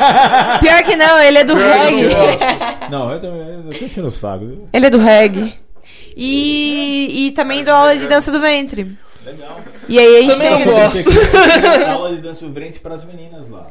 Oi? A Fundação Crescer Criança É. tinha aula de dança do ventre. Então. E tem aula de, de dança, de street dance pra molecada. Onde eles ganharam vários prêmios, por sinal. Legal. Banco Itaú, tá um monte de- muito legal. Então, e a gente ganhou vários, vários campeonatos, assim, regionais, e a gente levou é, bastante o nome de, de Porto Feliz. Fomos pra Joinville. Não, ficamos, em, dança, né? ficamos em quarto lugar no palco fechado, entendeu? Que é uma coisa muito difícil você passar pra apresentar no palco fechado. Bolshoi, né? É, então ficamos em negócio quarto lugar, assim, de, de, tipo, 100 grupos lá, de... A gente competiu com sapateado, com... Porque é tudo misturado, né? O folclore, né? E, cara, tipo, é... E eu tenho muita saudade, assim, de estar inteirada com a cultura da cidade. Porque em Porto Feliz, eu era muito inteirada. A gente fazia desfile de moda, o Miss da cidade, fomos... Aqui- aqui teve promovemos, entendeu? E aí eu até falei com o Fefeu no, no episódio dele, né? Não sei se foi no episódio, mas foi o podcast à parte ali. Que eu tenho saudade de fazer esses eventos, desfile de modas, o Miss da cidade. E eu não sei se o Boituva tem Boituva o Miss. já teve, não sei, sinceramente, honestamente, isso é a minha ausência por 21 anos, eu não. não E é uma coisa que movimenta a cidade, porque todo mundo vai lá assistir, conhece as meninas, não sei quem vai ganhar e não sei o quê. E eu gosto muito dessa parte, tanto do planejamento do evento, Não, da- do teve, ensaio das então. meninas. Isso eu acho isso muito eu- legal. Com conhecimento de causa, na década de 90 tinha. Você tinha é, o desfile que mobilizava a cidade. Então, pegar o pessoal da cidade, desfilava. Eu desfilei lá para arrecadar fundos para a PAC. Sim. Então, pegava a molecada, o pessoal ia lá, participava. Movimenta demais, Pô, demais. Boituva, os bailes do Havaí de Boituva, aí levam as meninas da academia pra Sim. fazer abertura, dançar. É, o que eu fazia, a abertura no das. tênis clube e tal. No tênis clube, é, então, baile do Havaí no tênis cara. clube. Parava tudo, a É, cidade parava a pra aquilo. cidade pra ir assistir o, o, Miss, o Miss- Era Miss Monções lá. Eu fui segunda princesa lá. Eu saí da Tá organização. vendo? Eu Fica saí, esperto, eu saí da organização. A gente, a gente organizou, eu e minha mãe, né? Com o Estúdio Alma Ritana, a gente organizou o Miss da cidade por uns 4, A 5 mãe dela anos. organizou. Né, quê? Vou Não, não, não, não. Não, deixa eu especificar, calma. Defenda, defenda, defenda. Ela ganhou porque ela é bonita, velho. Ah, agora Esse é o seu sim. papel. O meu papel é zoar. Obrigada, namorada. Obrigada. É isso. Mas enfim, não, gente, quando eu ganhei, foi assim, a gente organizou o evento por uns cinco anos consecutivos, né, junto com a prefeitura de Porto Feliz. Ó, bexiga solta. E aí a minha mãe queria que eu participasse, só que eu, a gente, eu não podia participar porque eu organizava o desfile. então eu organizo, eu participo. E aí a gente, sentido, né? a gente Lógico. abandonou, saiu porque eu queria participar, minha mãe queria que eu participasse, a gente ficou um ano fora. Né? A gente esperou passar e aí no ano seguinte eu participei. Só que assim, eu, eu, eu entrei justamente no ano que as mais altas de Porto Feliz entraram. Eu tenho 1,70m e eu era mais baixa. Caramba. Eu era mais baixa. Só pirulão. E eu ainda empatei com uma menina que é modelo profissional, que, que tá em São Paulo lá. Não, o fato de eu ter empatado com ela, Já pra mim. vitória. Quando, quando falaram que a gente empatou e tinha que desfilar de novo, eu já fiquei, meu Deus do céu, eu empatei com ela, que é a Amanda Simões. Inclusive, tá convidada pra mim aqui. Amandinha. Por Amanda favor, Simões. um Porque, prazer. pensa, a menina é perfeita, ela é modelo, profissional, tudo. E eu nunca tinha feito nada. E quando eu empatei com ela, eu falei, nossa, empatei com a Amanda, tipo. E aí foi. Mas você sabe que esse negócio é legal, né? Porque você envolve toda a cidade, não participa, Sim. né? O comércio local se movimenta. Você sabe que eu tava, a hora que vocês começaram a falar, hoje em dia tem um, um poder que antigamente não tinha, que é rede social. Opa! Sim. Você botar essas meninas pra Na brigar rede social. na rede social É, entre elas, pois ali, é, tipo, pois é. bota uma votação online. No Sim. Miss Boituva, bota uma votação online. É, exatamente. Vai ser todas as menininhas que tem É, um dá monte pra. de seguidor pedindo Sim, voto. Dá pra fazer votação online com. Que nem a gente faz em prova, peso 1, peso 2. É, e jurados específicos é, pra tipo, julgar no dia do desfile. um voto entendeu? vem do Um online, voto vem do online, entendeu? cinco de Nossa, isso movimenta muito. Com e eu gostaria muito de fazer aqui em sabe- você Boituva. Acho que muito isso legal. parece que não. Isso, na realidade, as pessoas acabam valorizando o lugar que eles moram. Sim. Porque quando você faz esse tipo de evento, você chega e fala assim, ó, a pessoa, puta que legal, isso tá tendo, tem na minha cidade. E, e- e o que falta, eu acho, hoje, que a gente conversa bastante na prefeitura, é, é a gente vestir mais a camisa de boituva, né? O pessoal, puta, tá lá, desce a porrada, fala, não, legal, tem que descer porque faz parte, né, da, da questão de gestão, você vira vidraça, é normal. E errou, tem que criticar. Sim. Mesmo acertou, tem que elogiar, não acontece muito, mas tem que elogiar. E por outro lado, você que você tem que fazer o pessoal gostar da cidade para que eles colaborem. Se todo mundo colaborar, fica muito mais fácil. E esse tipo de evento colabora. E esse tipo de evento ele atrai também patrocinadores. Por exemplo, cada menina pode ter um patrocinador de alguém da padrinho cidade, um pra- padrinho. Porra. Entendeu? Isso movimenta demais a cidade. Na, na semana do- do- das monções lá em, em Porto Feliz, gente, parava a cidade. Era teatro na gruta, tipo. Sim, e, sim. e dá pra fazer isso em Boituva. A gente tem o paraquedismo. Não, tem tem. coisas, dá pra fazer muita coisa. Que tem meninas lindas aqui em Boituva. Sim, sim. Dá pra. Entendeu? Dá pra explorar isso. É, e você pega. E Porto Feliz é uma, é uma cidade legal nesse aspecto cultural, justamente pela história dela. Ah, sim, A é. questão de ser um lugar ali que era um, Os porto que bandeirantes, os bandeirantes, é, que tem tudo desbravaram o interior, então isso é muito importante. E Porto que tem uma coisa muito legal, é a tradição, não sei como tá agora, mas a tradição que tinha no carnaval. Sim. Eu lembro que a galera, meu, investia uma grana Muito. fantasia, para Barra e Monções. Sim. E Boituva, o carnaval de Boituva, era, Porto Feliz era forte no carnaval de rua. Muito. Boituva já não era, tinha de rua, mas não era a, a magnitude que era de Porto. Tanto Eu é que- desfilei aqui em Boituva. É, tanto é que, Pela- pela barra lá tanto de é Porto que vinha Feliz. as escolas de Porto desfilar aqui. É, eu vim. É. eu vim aqui. Só Eu era que- comissão de frente da barra. E aí, a- só que o carnaval de clube de Boituva, principalmente da SRB, onde é o Magazine Sim. Luiza, meu Deus, a galera não viajava no carnaval, ficava todo mundo na Era cidade. legal. Verdade. Era aquela legal, ali, é. Verdade, Exatamente. bem no centro Putz, ali, e a galera, a galera não Era aquela viajava. rua pri- na principal, né, ali. É, a, a bilheteria Era na muito legal. do lado ali. Eu assim, desfilei uma-. Eu acho que foi a Legal. primeira vez que eu vim pra Boituva. Foi quando eu fui comissão de frente da barra e a gente veio pra cá. Você botou o pé e falou assim: um dia eu vou morar aqui. Tá vendo? E, vendo? e, gente, de verdade, não tô puxando o saco de novo, mas adoro. Gosto de Porto Feliz também, é uma cidade que eu nasci, né? Boituva é foda, mas né? Boituva me acolheu de uma forma assim que. É, Boituva tem isso, né? Eu, eu fiquei um tempo em outra cidade que nem Jundiaí. Sim. Galera, Jundiaí é gente finíssima, mas, cara, é, a- a- o acolhimento que o pessoal de Boituva tem, pra quem não é daqui, é muito diferente. Uhum. Aí, Boituva, um negócio que a gente tava falando lá no começo que eu acabei. Eu falei no dia do Fefe, eu não falei. Boituva tem uma vantagem de ser na boca da Castelo. Porra. Que por mais que a gente tenha falado que dificulta lá pra tirar. O Pra fazer, é, pra fazer o acesso lá dificulta um Águia da Castelo. pouco. Mas É. Você ser na boca da Castelo, não precisar pegar a estrada pra você Então, chegar na cidade. Eu, eu vou te falar uma coisa. Você sabe quantos carros transitam por mês aqui no meio? Não, mas imagino que seja Um muito. milhão e meio de carros. Um milhão e meio de Cara, carros. É verdade que o. Isso eu nunca perguntei pra alguém da prefeitura. Pergunta. É verdade que o Mac e o BK tem por causa da Castelo, não é exatamente por Cara, causa de Boituva. o, que- o que eu vou te falar é o seguinte: o McDonald's de Boituva é, foi o primeiro McDonald's do Brasil, que eu saiba, do Brasil, que o investimento foi pago em seis meses. Você sentiu o que é isso? Sim. Porque abre- geralmente demora mais. Já demora geralmente três anos. Nossa. Você sentiu? Normalmente demora Sim- que nem uma empresa normal, que nem você Sim, exatamente. É. Sentiu firmeza? Com certeza. É, isso é Boituva. É na boca ali, não tem como. E, a caça... e por que que. Então, assim. Por que, que vocês acham que tem o paraquedismo e o balonismo em Boituva? Vocês já pensaram? Pensa- para- já pararam? Por causa vocês... do terreno daqui ou Você acha não? que é o terreno? É, tem terreno em Porto Feliz também, tem é. terreno em, Eu não- eu em não sei realmente por que começou Sorocaba, não sei. Ah, óbvio, além de que o cara aqui de Boituva abriu as portas pro pessoal Sim. vir, mas você tem uma ideia do que, que é? Não, isso que você falou é- era até uma pergunta minha. Eu Se vou- o balonismo era tão forte quanto o Então, eu, paraquedismo. eu vou falar. No, o Boituva tem o, o balonismo paraquedismo pela condição climática. Boituva hoje tem uma condição climática alheia à de Orlando, nos Estados Unidos. A gente tem. E porque tem a Disney em Orlando, por causa da condição climática. Aqui são 300 dias de sol por ano. É, isso eu já tinha visto. Nossa, velho, não sabia. Então, assim, com essa condição climática favorável e, obviamente, a topografia, você acaba sendo muito positivo no aspecto de favorecer o, o aerodesporto. Sim. que não é só o parque Sim. o aerodesporto é muito mais amplo. Balão, hoje em Boituva, isso eu tô falando sem, assim, com base no pessoal da confederação, que a gente está conversando e tal, é cerca de 1.200 pessoas por final de semana em Boituva para andar de balão. Nossa.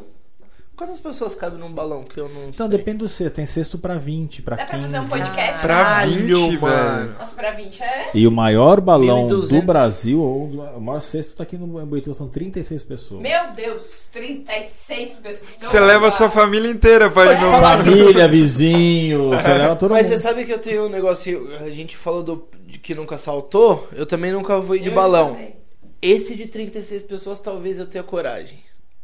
Ai, o balão de Assim, 36. já que eu vou pior. trilhar É o isso, caminho já vamos com galera. junto já. Ai, não, eu prefiro. Se for pra dar errado, a gente vai, Vai os 36 junto. É, embora. Eu, não, eu acho que a probabilidade de dar errado é maior do que se tiver menos pessoas. Não sei porquê, não tem nada a ver isso, Não mas. sei não sei, eu tenho essa Não, é- sensação. questão o paraquedismo, por exemplo, o maior índice de acidente é por erro humano. Não é erro do equipamento. É, o paraquedismo que tem mais acidente é quando a pessoa salta sozinho. É, o né? nunca teve acidente. duplo nunca teve, é. Nunca É. teve. Ah. Duplo Pessoal, nunca teve. O sozinho ele quer, tipo, fazer manobra, não Então, sei o quanto quê, mais né? ousado o cara fica, mais experiência, mais ousado o cara fica. Ah, entendeu? e tem o negócio, o cara vai dobrar o paraquedas dele. Ele vai sozinho, ele. A hora que ele tem uma vida na mão dele, ele já dobra com mais cuidado, já. Tem duas, com certeza, é lógico. Isso eu vi no. Tem um, um, um parceiro nosso que é o Gabriel Bispo, ele faz um podcast aqui também, o De Um Tudo Eu conheci o Podcast. pai dele. Da hora. Ele conversou com. Acho que é Telo, da Go, É GoFly. o Telo, é o Telo que eu É, é o que ele. É o que Ele, ele... ele até indicou ele pra, pra conversar Não, com a gente com o Telo, também. Gente finíssima. E ele- Ela tá convidada. É que você Tá tava convidado. é, você tava fazendo áudio É, que a gente tava provavelmente. falando lá. E ele falou do cara que dobra paraquedas e tal, que você tem que criar É uma confiança no cara, porque Não, o cara tá total. dobrando É o mais seus importante. paraquedas. É, então, por exemplo, na GoFly tem um paraquedas chamado Pombo. Pombinho, Fábio. Eu conheço ele muitos anos, né? E ele tem coisa de 25 mil saltos. Nossa, é muito É algo absurdo, mas ele é um cara que salta desde os 15 anos de idade. Ele, tem, ele é um pouco mais velho que eu, deve ter 50 anos, eu tenho 46. E ele salta, e a vida dele, o que ele construiu na vida foi com paraquedismo. É, é muito legal. Então, é, às Nossa, vezes. acho que ele entra no Guinness com o cara Ah, que teve não mais. sei, não sei. Pode Acho ser que, ele deve Ele bater deveria perto. ver isso é. aí. Ele deveria vou- Ele começou com 15. É, então. Ele começou muito novo. O pai dele era paraquedista. Então, É muito louco. Então, assim, é, é cara que vive do paraquedismo, do esporte, né? Então é, é interessante essas histórias. O Pombo é um cara legal pra vocês conversarem também. É um cara que conhece tudo do paraquedismo. Ou É. seria legal, a hein? gente gosta Legal. de indicações. A gente Ah. gosta, a gente adora. O- Senta aqui, eu escrevo uma bíblia. de Mas pode escrever de o verdade, Fe- a gente vai atrás de todos. O Fefeu A saiu daqui gosta. falando, "Ô, vocês têm que chamar o Gabriel. Primeira coisa que a gente Sim, fez, já é. gravamos com o Foi, o- Gabriel. foi exatamente o próximo, Olha, porque a gente já mandou, E ele o já Gabriel- aceitou e já veio. O Gabriel foi um, um garoto assim sensacional. Ele mandou. é Falou de um você zap, também, é. inclusive. É, no- E, pô, ele mandou o zap pra mim e falou, puta, Adriano, eu falei, nossa, na hora, eu falei, vamos conversar. Na hora que eu vi quem era o menino, o que ele faz, menino que tem 21 anos, né? Sim. Eu Mas falei, a cabeça "Ah, lá na Não, frente. e assim, eu falei, É. aí eu peguei, falei, eu peguei na mão e falei, vem conhecer o prefeito, você é um herói da cidade. E é mesmo. Muito. Sim. E aí ele contou, me contou, aí a gente tá conversando agora, ele tem um, ele tem, um- ele tem um baita, um- uma startup com um negócio legal. Eu falei, vamos conversar. Eu falei, ó, o que, que a gente puder fazer, a gente vai fazer. Porque que Boituva tem que ter uns 30 aqui no Gabriel, entendeu? Sim, Tem. Também acho. É, quanto mais tiver, melhor. Melhor. E a gente quer também. Nossa, eu não sei se eu prendo o cabelo se eu falo, né? Mas a gente quer dar esse espaço também pra essa galera aí, Sim, pra, né? sim. A Ah, gente o- falou pra ele também o que, o que o balde com três puder ajudar nisso, Sim, de sim. projeto dele pra divulgação, a gente tá aqui pra É. isso. É, então. E A gente é, tá aqui pra- é pra- É, uma baita ferramenta, O né? presente que ele deu pra gente. Deixa, eu- deixa eu prender meu cabelo aqui agora, tá? Segura. O o Yoda. Na impressora Baby Yoda. 3D. É. Baby Yoda. Esse assim, é, eu tenho, eu tenho, eu tenho o boneco do Baby Yoda também. Eu tenho vários bonecos em casa. Você gosta de Star Wars? Gosto. Não, hora. e eu gosto, eu gosto, eu tenho o boneco do Walking Dead, tenho o Marvel, eu tenho isso que é meu. Maneiro. Marvel É você gosta filho, também? É meu. Eu fico, eu tenho prateleira Não é do seu filho, é seu. meu. Se encostar pra brincar, leva bronca. Voadora, mano. Sim, é Da isso. hora. Não, mas eles curtem, eu deixo eles brincar, mas é meu. Eles sabem que esse aqui é do pai. Então. Aí eu, Quebra. eu Já toma cuidado, Eu tenho Vai boneco. pintar de caretinha. Eu tenho o boneco do Rick lá do Walking Dead, que é perfeito, o cara com a arma e tal, não sei o quê.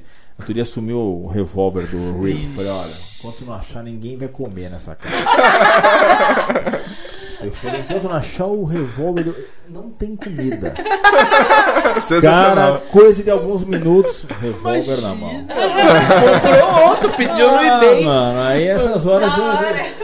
E tá cada vez mais caro esses. Não é boneco, né? É action É, figure. action figure. É. Gui. É, eu já eu É. sou old fashion, então é boneco. A gente conversou com o Gui que ele tem eu uma coleção. de lembrar mas- dos com- Cringe. já não sei quem está me xingando. Vai lá. Não, teve uma febre esses dias no, no- nas redes sociais aí. Ser cringe. Eu tô com uma dificuldade Nós pra lembrar os convidados que falaram as coisas. O Gui. É, então, eu lembrei que alguém tinha falado disso e eu falei, mano, quem Que foi mesmo? Quem foi mesmo? Ah, o Gui. 20. e Quanto?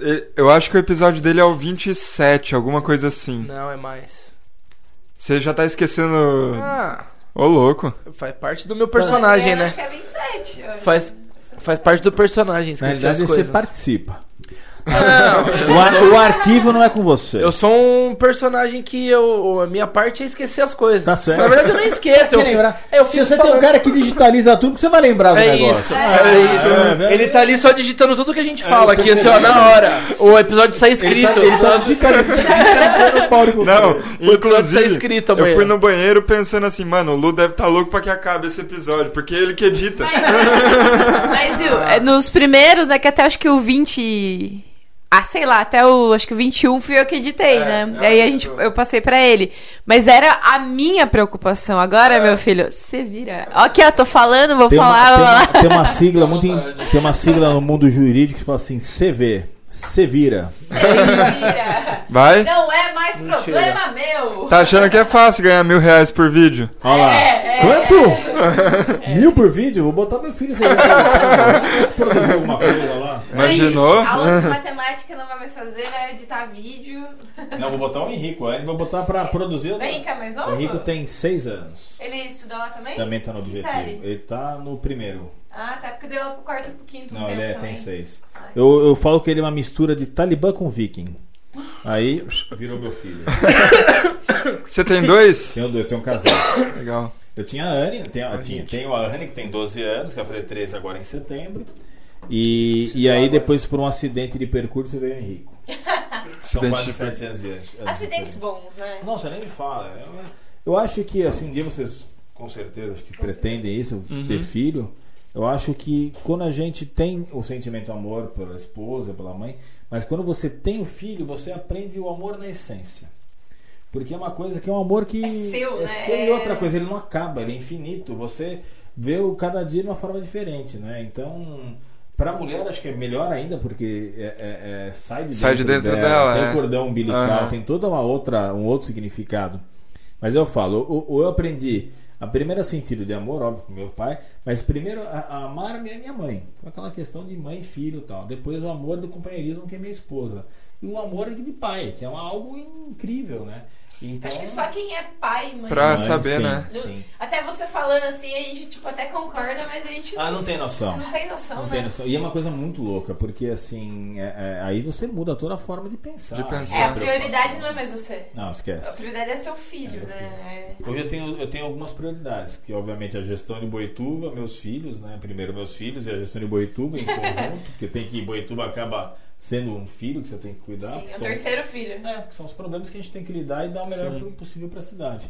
Mas os filhos são coisa. E a gente. O grande erro que eu acho que tem enquanto pai e mãe é a gente querer que os filhos façam algo que a gente deixou de fazer.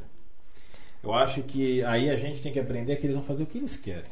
Sim. O que a gente tem que fazer é pavimentar o caminho deles. Assim, olha, eu vou preparar para você fazer o que você quer. Então a Anne fala assim: o que você quer ser? Eu quero ser dubladora. Não, então você vai ser dubladora.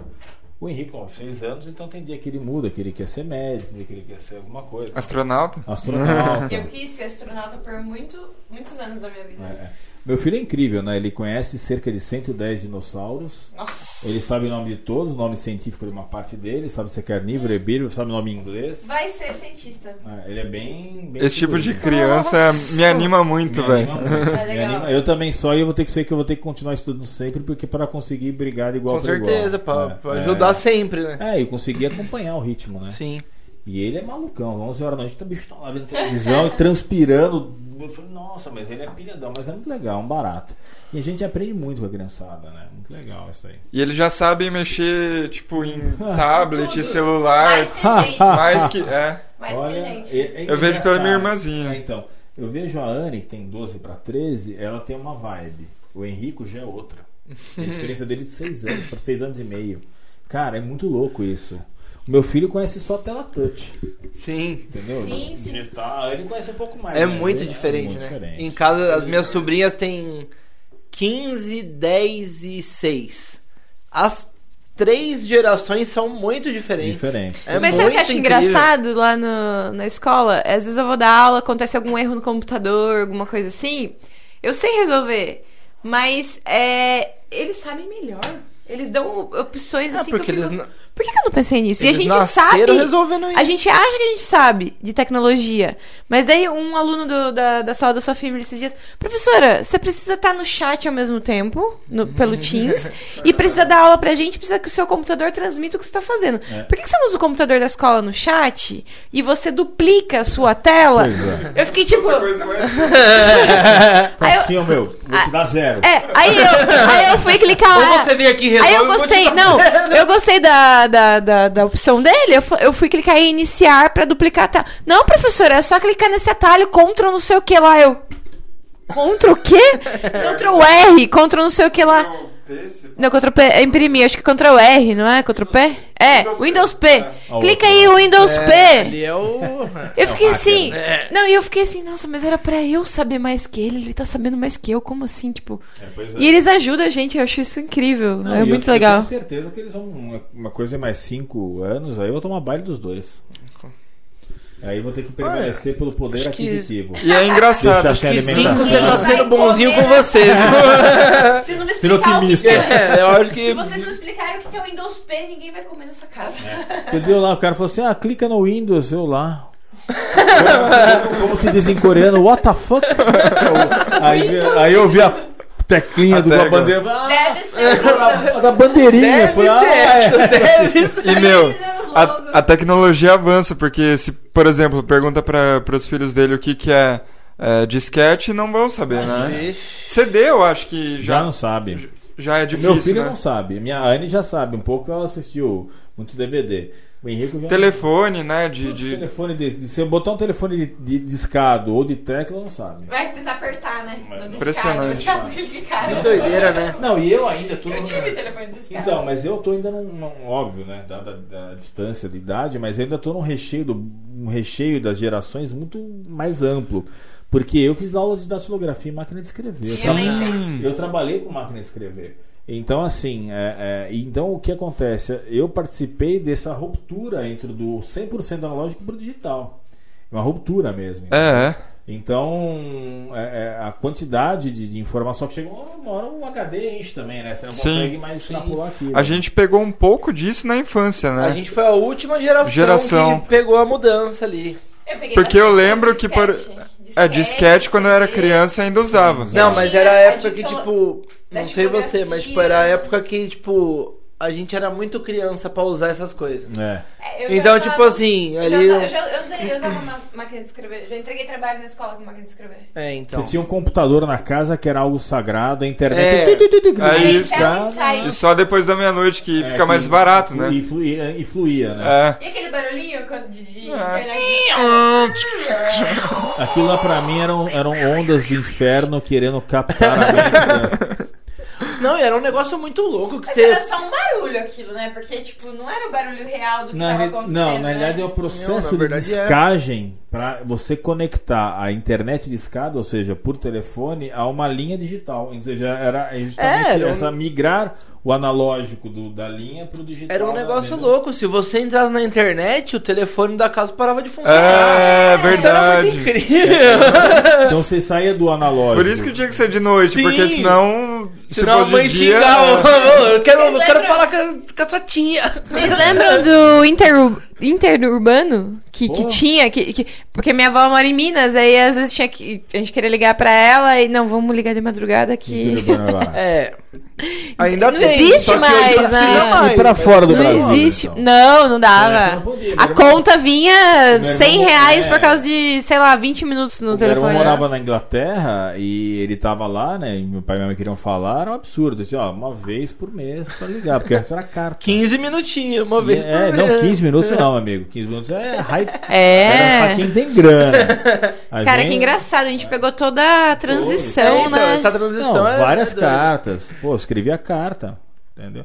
Eu lembro na escola tinha semana da correspondência. Que você fazia, trocava com a galera. Sim, a gente ia no correio. né? Todo mundo ia. E, e levava, E levava carta. Então, assim. Acho que eles não pegaram. Eu peguei. A gente ia no correio, em filinha lá. Eu tenho foto, eu colocando eu a minha primeira carta no já. correio.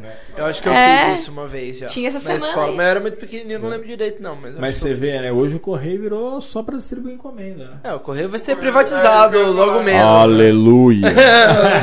Olha, conversei esses dias com um colega meu lá sobre privatização e tudo mais, assim, né? Tive outras ideias, assim, sobre, sobre essas coisas de privatizar. Eu ainda acho que tem que ser privatizado, mas. Não sei, cara, eu fico muito confusa em vocês têm que fazer o seguinte: isso. eu acho que uma ideia para vocês lerem, entender um pouco de sistema, é, de, não sistema político, pode dizer assim, é o neoliberalismo. É, ele falou sobre isso, Isso, o neoliberalismo. neoliberalismo, na realidade, é a descentralização do poder do Estado. Então, o Estado, obviamente, com vamos grosseiramente falando, tanto direita como esquerda, a maioria deles defendem o Estado como o epicentro da, da sociedade e de tudo. O neoliberal ele entende que os- o Estado tem que cuidar de algumas vertentes da, da- da gestão, então social, educação, saúde, Saúde, segurança, segurança. e tem intervenção econômica. O resto não. Então, por exemplo, quando a gente fala de- de- de- de privatização, concessão, eh, parceria público-privada, são modelos de você justamente tirar do público e para o privado. Eh, então você tem alguns tipos de, de concessão, né? Então você tem a concessão eh, patrocinada, concessão administrada. Então, concessão patrocinada, você passou para o parque, o parque tem a receita, a contrapartida é investir no parque e devolver. Acabou a concessão, tudo aquilo que ele investiu ficou no parque da prefeitura. Ponto. A patrocinada, a administrada é aquela que o cara faz pela coleta de lixo e ele tem uma coisa a prefeitura paga para ele executar. Então são esses formatos que existem. Isso obviamente é muito importante. Você tem que ter. Então, por exemplo, hoje na tem alguém querendo entrar aqui. Nossa, pela janela, no quinto andar. Então, então, mas é um modelo que tem que ver. O neoliberalismo, uma coisa que eu gosto particularmente, é interessante estudar. É que muita gente não vai querer saber, porque quanto mais poder tiver na mão do Estado, é óbvio, mais ele consegue dominar. E não que isso não seja importante, tem que dominar, tem que... mas você tem que deixar a coisa muito mais flexível. Então, mas né? eu fiquei muito confusa. Eu até preciso estudar mais sobre isso, porque é, tipo, tem, a gente tem exemplos, por, é, como a gente estava falando aqui antes, da Finlândia. Sim. É, o poder tá mais na mão do Estado. Sim, Só que lá eles oferecem coisas de qualidade. sim. Então a educação funciona, a saúde funciona, a segurança Então, é, funciona. eu vou te explicar. Os países nórdicos, como, como um todo, do norte da Europa, podemos dizer assim, primeiro os países são muito pequenos. Então é mais fácil. Mais fácil. É, não um Brasil, Se- né, não que é, um exatamente. é. Segundo que metade do país é congelado. então é, o pequeno já é E a metade. outra metade daí as pessoas vivem, né? a gente vai voltar àquela, este- àquela questão do sistema educacional. A educação que o povo recebe é muito importante. Porque o cara, quando trabalha na gestão pública, ele paga 50% que ele ganha vai para imposto. Só Sim. que o cara não gasta mais nada. É, se o cara receber, o, tipo, tiver segurança, se É, tiver saúde, saúde, tiver. educação. Pelo que eu que entendi, nesses 50%. países, por exemplo, na Finlândia, por exemplo, o cara que é muito rico, Olha, ele paga são- 80%. Então, a maioria deles são socialistas, por sinal. Sim. Só que é, é um socialismo diferente, lógico, né? Que o, o problema é que você fala socialismo, o cara acha que é comunismo. É. comunismo, socialismo é diferente. Né? Então você tem que, né? É que nem às vezes eu discutia com algum amigo, algum amigo meu que era de, de esquerda tal. Eu falava pra ele, pô, não, não gosto disso. Ah, então você é de direita. Você fala, não sou de direita. Eu você Tem coisas que a gente gosta da direita e tem coisas que a gente gosta da esquerda. Que é o que é legal. né? Que é o que é legal. é, se você não concorda. É verdade. se, vo- se você não concorda com uma coisa, você automaticamente já é, É, colocar é no. o problema. Não é Esse é tipo uma caixa de bombom que você pega um dali, um dali, que é o que eu acho que eu represento, por exemplo. Eu concordo com certas ideias que são da direita e concordo também com algumas coisas que são da esquerda. Sim. E, e, é- e é isso, hoje em dia, se você não concorda com uma coisa, você é Já outra. rotulado. É. Não, mas, isso pra quem é extremista, né? É, não, mas tipo, é que eu, eu fico com. eu- gente, eu preciso estudar sobre isso. Desculpa se eu tô falando alguma merda, mas eu fico com muito confusa em relação a isso, porque é, eu escuto, tipo, o argumento de que o correio é, é uma estatal boa. Não. Que entrega, tipo. Mas é porque assim, ó, a única. A única... Concordo que é estatal, mas não, se- não falo que é boa. Mas não é Então, boa? não- é boa ou não é? Eu não a sei. Eu não sei se é boa ou não é. quando Eu, tenho a impressão eu que não é, mas eu escuto que é. correio, é a galera falando uma coisa que eu realmente eu não sei se Eu vai. ver, de repente você mudou a opinião. né? É tipo assim, por exemplo, o cara que mora lá no Amazonas, na casinha de palafita lá no meio do rio, hoje em dia ele consegue receber a correspondência dele com o correio porque é tipo uma obrigação do Estado É. entregar no Brasil inteiro. Mas isso é bom, então. A gente não sabe se a iniciativa Então. privada vai, Vai fazer cobrar isso. 500 reais pra, res- pra entregar a É, carta esse é o dele. argumento que eu Lá no escutei. riozinho de pau, entendeu? Entendi o ponto. Não, A tá, partir do tá momento que- errado. Então, eu não- Então, mas a partir do momento foi que- a parte que me deu dúvida. Que tipo, privatiza, eles vão cobrar mais vai caro. chegar no Brasil inteiro. Eles vão cobrar mais caro, ou não? É, tipo, a, a iniciativa privada, a partir do momento que ela tem dificuldade pra chegar num lugar, Ele vai cobrar ela vai mais- ter que cobrar mais caro, porque ela vai ter dificuldade E pra isso chegar é bom lugar. ou ruim? Então a privatização do correio é boa ou ruim? Então, eu não sei eu- mais. Então, eu achava que era bom, mas eu já fico ruim, meio. Mas eu sempre achava que era boa. Só, então, só antes de você falar, eu posso dar um exemplo do podcast, quando a gente teve que mandar a cerveja lá pra Amapá, Amapá, Amapá. que ele falou, manda pela transportadora, porque pelo Sedex vai demorar não sei quanto tempo. Talvez a gente receba isso muito rápido por estar aqui no estado de Sim. São Paulo também. E, e o estado não, não entregue tão rápido na, tipo, nos estados de fora também. entrega, né? É, então, e a questão é que, tipo, o preço que é cobrado é um preço acessível. Acessível. Talvez, tipo, se hora que privatizar, pra você entregar num lugar muito difícil, vai ficar Vai muito, ficar vai ficar inacessível. Então, esse é, essa, uma- essa é a minha confusão. Porque eu sempre falei É, que então, é que eu as estatais têm eu que ser privatizadas. Aí eu tive essa conversa com meu colega e ele falou esse argumento. De que vai ficar mais caro. Eu fiquei. É, E agora? não, tipo. você sabe que eu nunca tinha pensado nisso. Sinceramente falando, nunca tinha Agora, eu tenho uma outro, um outro ponto de vista que pode ser um pouco. Quando você de- detém, que o Estado determina, é, é, detém, digamos, entre aspas, tá, o monopólio daquele tipo de serviço. Então, vamos lá. O serviço hoje de entregas é, é, acabam hoje passando pela quase uma totalidade pela mão do, do correio. Você também uma- faz uma reserva de mercado Sim. que de repente não pode ser tão produtivo. A gente pode usar como exemplo o celular. O celular antigamente era 100% do Estado. Sim. Você trocava uma linha de celular por um carro, você dava um celular com parte de pagamento caro pra negócio. caramba, tal. assim, só pra ter uma Então, linha de é, telefone. aí quando você concedeu para ser privado, que você, você abriu o celular para os particulares serem players do negócio. Automaticamente você pulverizou a economia, o que você cria uma situação que cada um tem que ter um serviço melhor, um preço melhor para ganhar no mercado. O Sim. que, o que resultou no desenvolvimento tecnológico, Exatamente. né? Agora, aí você me pergunta, pô, mas aquele cara lá do interior que não tinha celular, que tinha, infelizmente, é, é, é ruim falar isso, mas é uma coisa que assim, quando você pensa numa, numa situação é, econômica num país que nem o Brasil, que é um país continental com 250 milhões de habitantes, se você pensar, falar, olha, eu tenho que atingir 100% o cara que mora aqui no lugar que tem a palafita, como o cara que mora num grande centro, é muito difícil você conseguir atender com excelência isso tudo. Quando você tem uma reserva de mercado, que ou seja, o correio detém ali a fatia de como se distribuir, como fazer e tal, automaticamente se o correio entra em greve, o cara da palafita não recebe nada. Não, isso com certeza. Isso é a parte ruim Entendeu? de ser É, estatal, que eu exemplo, acho, você entendeu? Teve a, a, a, a- o Correios tem um sistema de previdência deles que foi saqueado e que é dinheiro público. Então você tem hoje o, o Correio foi usado como instrumento de campanha política, porque tinha que fazer campanha política para o cara que paga o salário dele. Então o que, que eu acho? Eu acho que a privatização do Correio é uma coisa que não é o Correio vai deixar de existir, ele vai existir.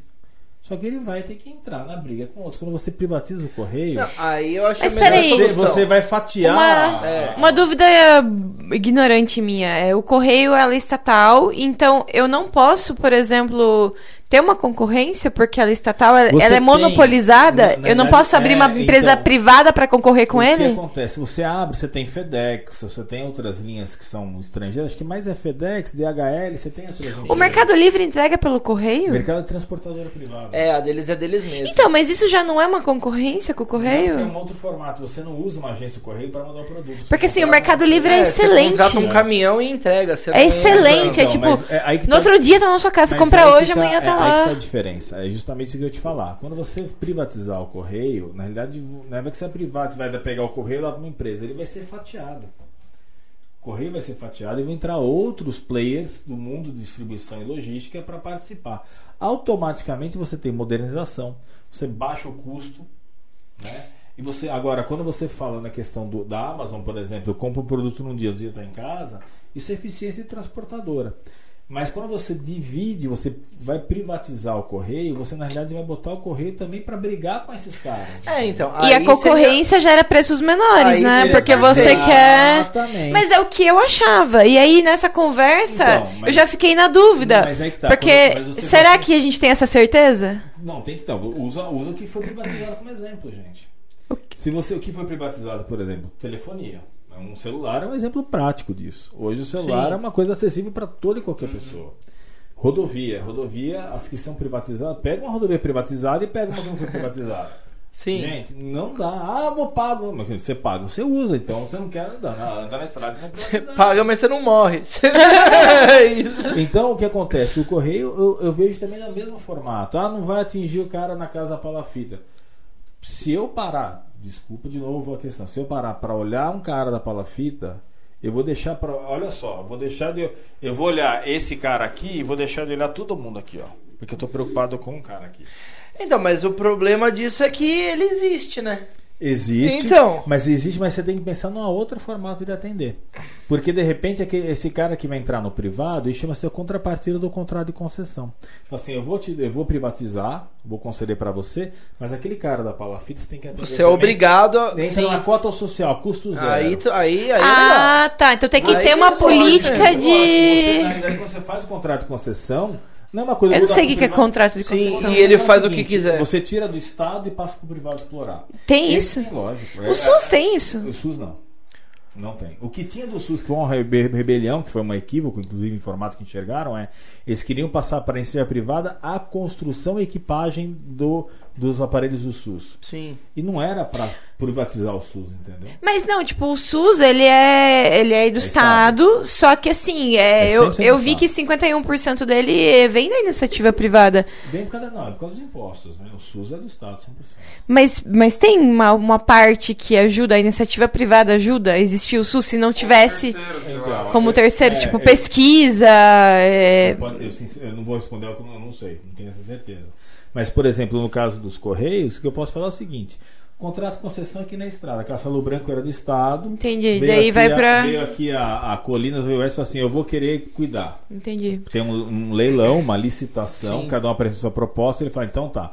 Então, a contrapartida, você tem que investir 100 milhões de investimento para melhorar, melhorar os acessos, tal, tal. A tarifa, a tarifa de pedágio você calcula desse jeito. O governo vai botar a regra do jogo. Ele não vai poder fechar o olho pra esse cara. Sim. Então o que ele vai botar? Falar assim, ó, eu vou privatizar, mas esses caras que moram no local de difícil acesso, vocês têm que atender também. Então Ou tem seja, concessão. Tem.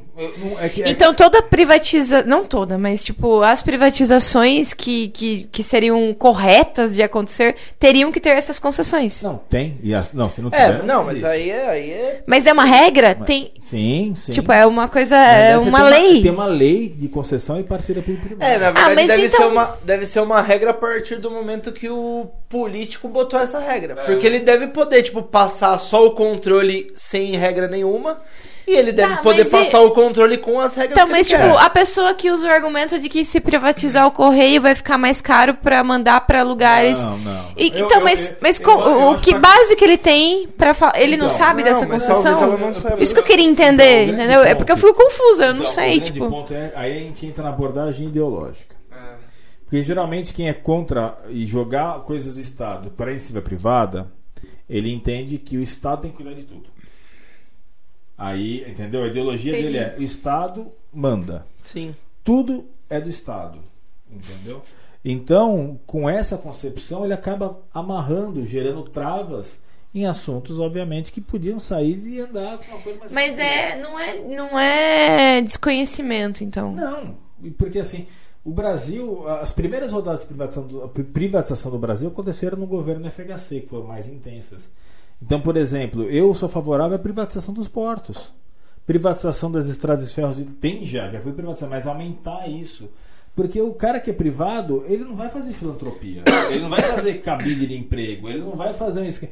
Ele vai querer ganhar dinheiro. Com certeza. Entendeu? E o cara vai Então, mas é que o argumento é esse: o cara quer ganhar dinheiro, ele preza o lucro, então ele vai pagar mal os funcionários.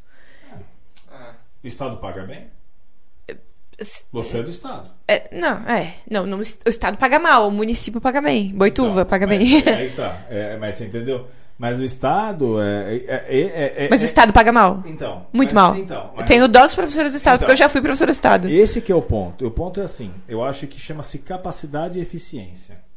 O privado, ele faz aquilo o meio de vida dele. Então, quando ele, quando ele faz aquilo meio de vida dele, ele vai se aperfeiçoar cada vez E ele quer oferecer qualidade. É lógico. Ele não quer se queimar, ele é privado, Lógico. né? Então, por exemplo, você vem aqui. Não, eu concordo com isso. Eu trabalhei na CCR, concessão de rodovias. Eu trabalhei numa empresa suíça alemã de petroquímica, trabalhei na Ficha Automóveis, trabalhei na CCR e trabalhei na indústria têxtil. Então eu tenho experiência em quatro negócios diferentes. Sim. Então quando eu trabalhei na CCR, se você tem essa estrada, Castelo Branco é, é uma, uma estrada do estado, não é mais daqui, te paga pedágio. Não, não vem com essa história que não era do estado não pagar pedágio, que paga pedágio sim. né? Você furasse o pneu, atropelasse um bicho, você ia morrer com seu prejuízo. Você se ninguém vira. ia te atender, não ia ter guincho, não ia ter nada.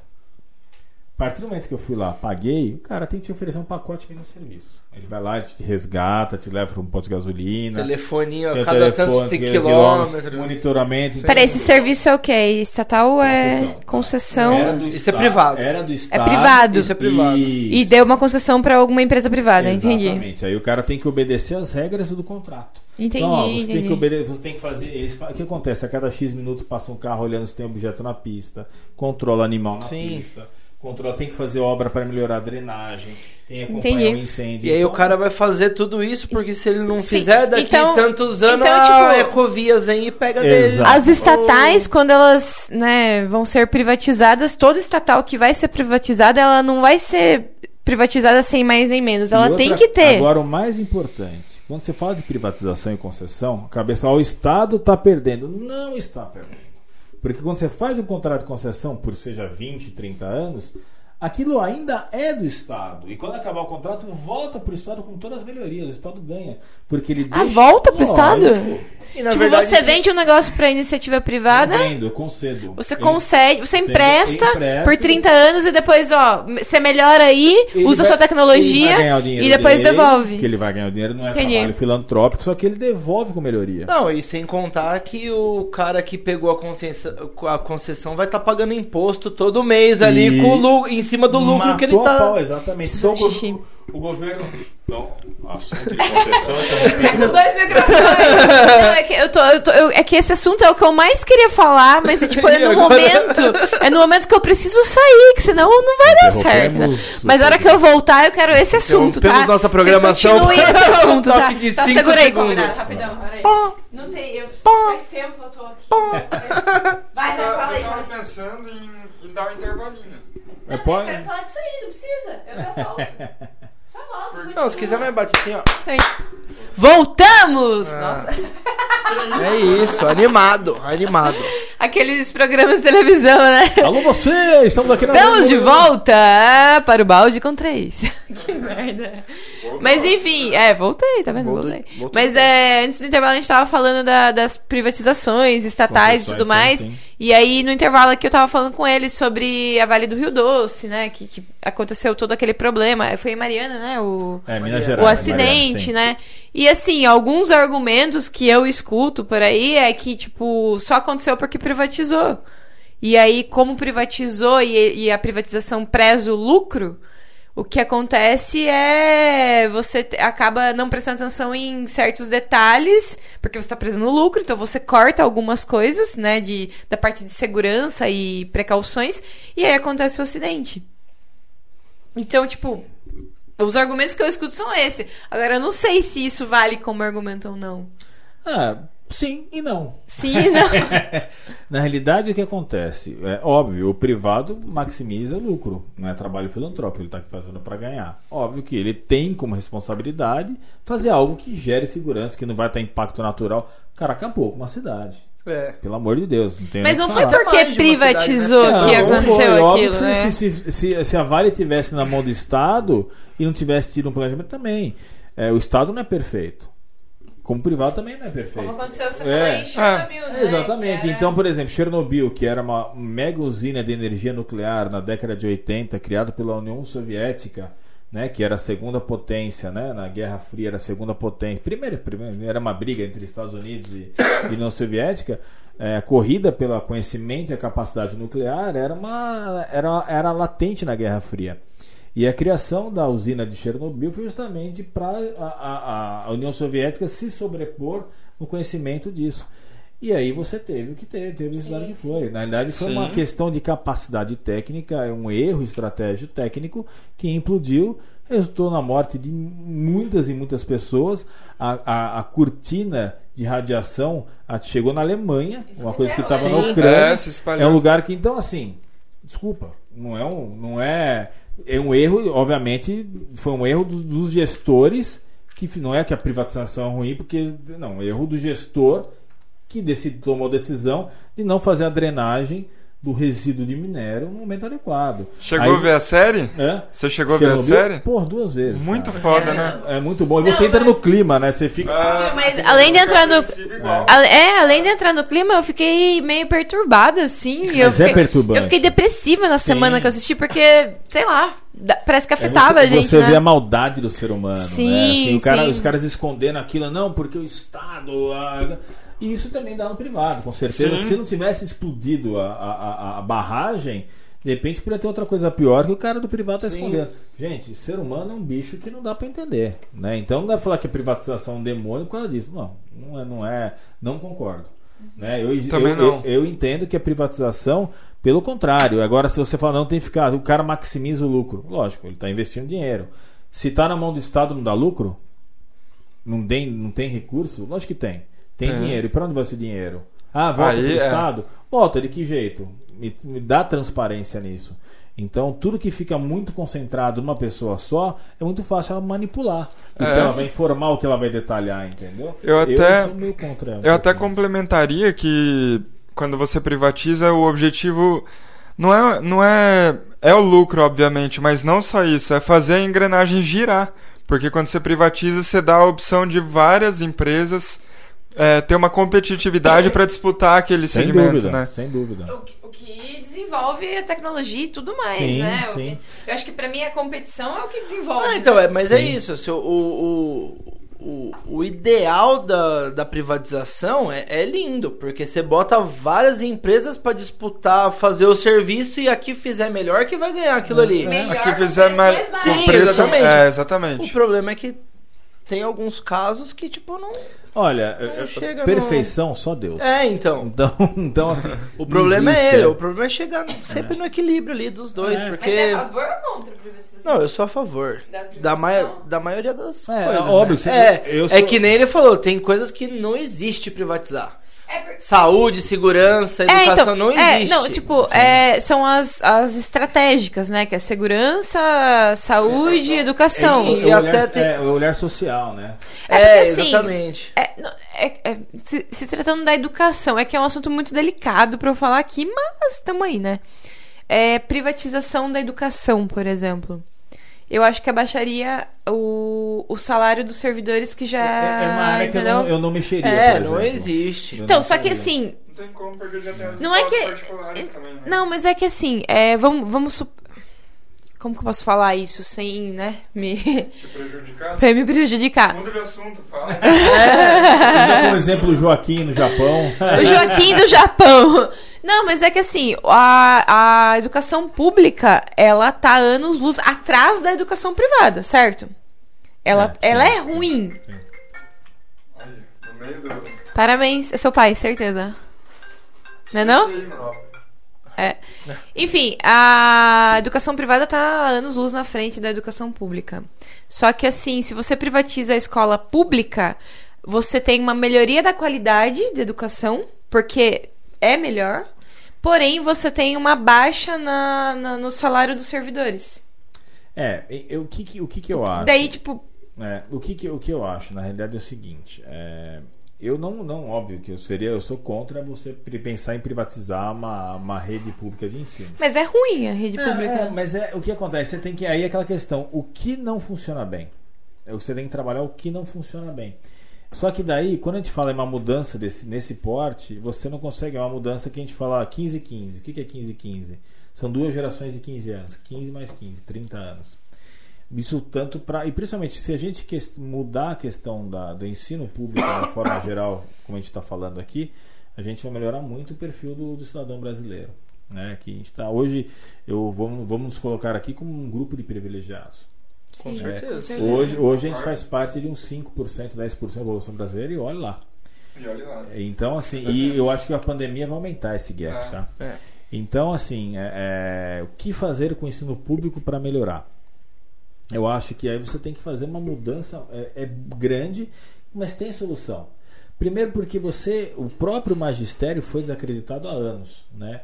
É, então, antigamente, né, na época da minha mãe, por exemplo, a escola pública, a escola particular que a minha mãe conta é o seguinte: a escola particular era para quem não conseguia passar de Passando, ano né? na rede pública. Ouvi muito isso aí Isso também. antigamente era isso? É, eu ouvi muito isso aí dos meus A pais já escola também. pública era. Nossa, mas a escola, a escola pública repetia?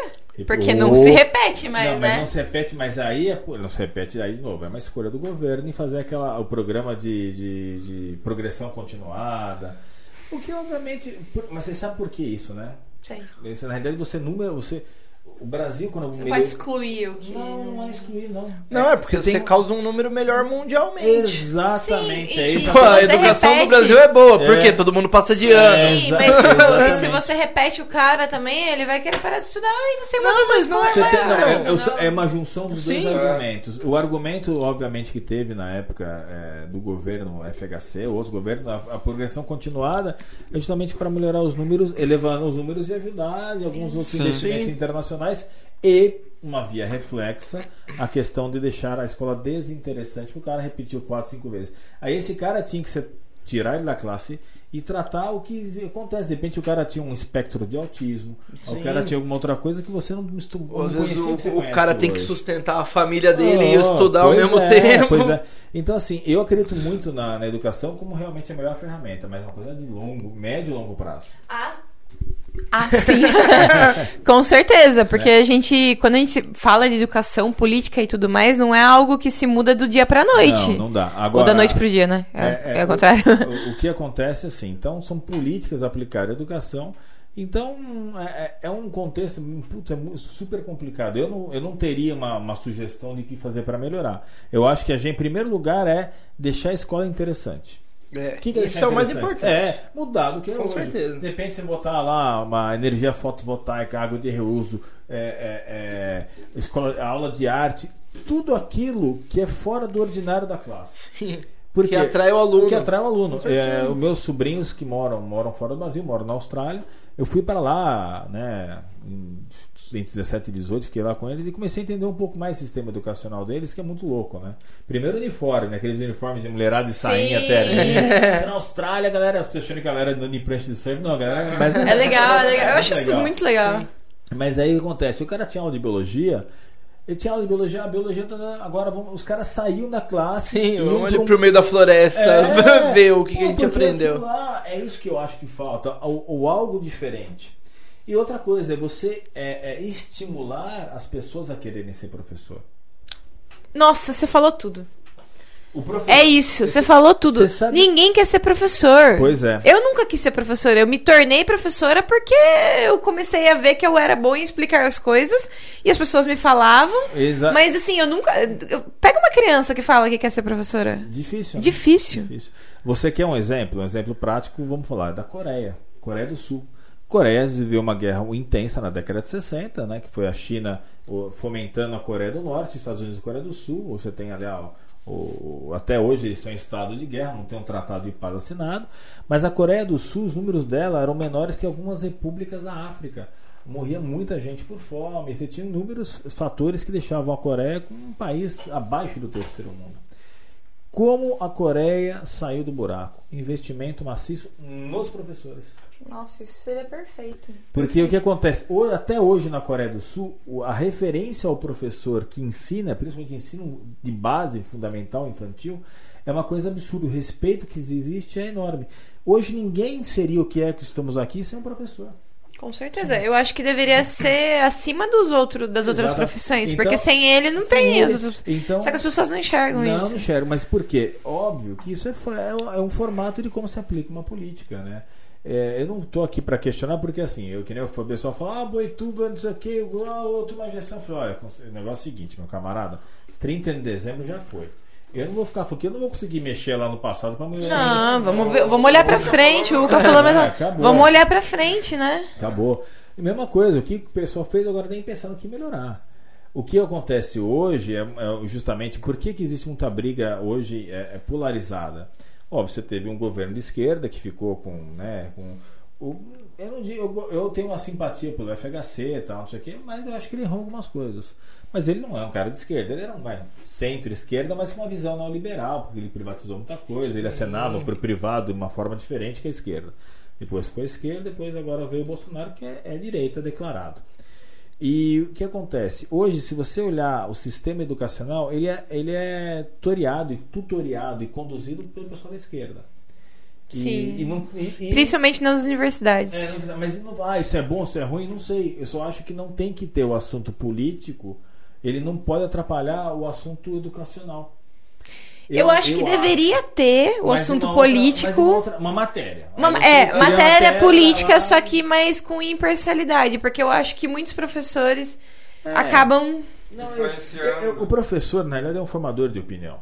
Com certeza. Eu, eu, acho que ele tem que exteriorizar a opinião, mas deixar a liberdade de cada um. Para ele decidir. Ele tem que apresentar os dois lados, né? Ele não pode só e... apresentar coisas ruins do lado oposto que ele segue. A esquerda tem coisa boa, como a direita tem coisa Sim, boa. com certeza. Então, óbvio, o mix. Ah, é, mas não pode essa briga polarizada afetar. E está afetando já as gerações. Porque de repente o cara está deixando de mal, dar aula de geografia para criticar um presidente. Com certeza. e o Pequim foi um presidente que, querendo ou não, foi eleito democraticamente.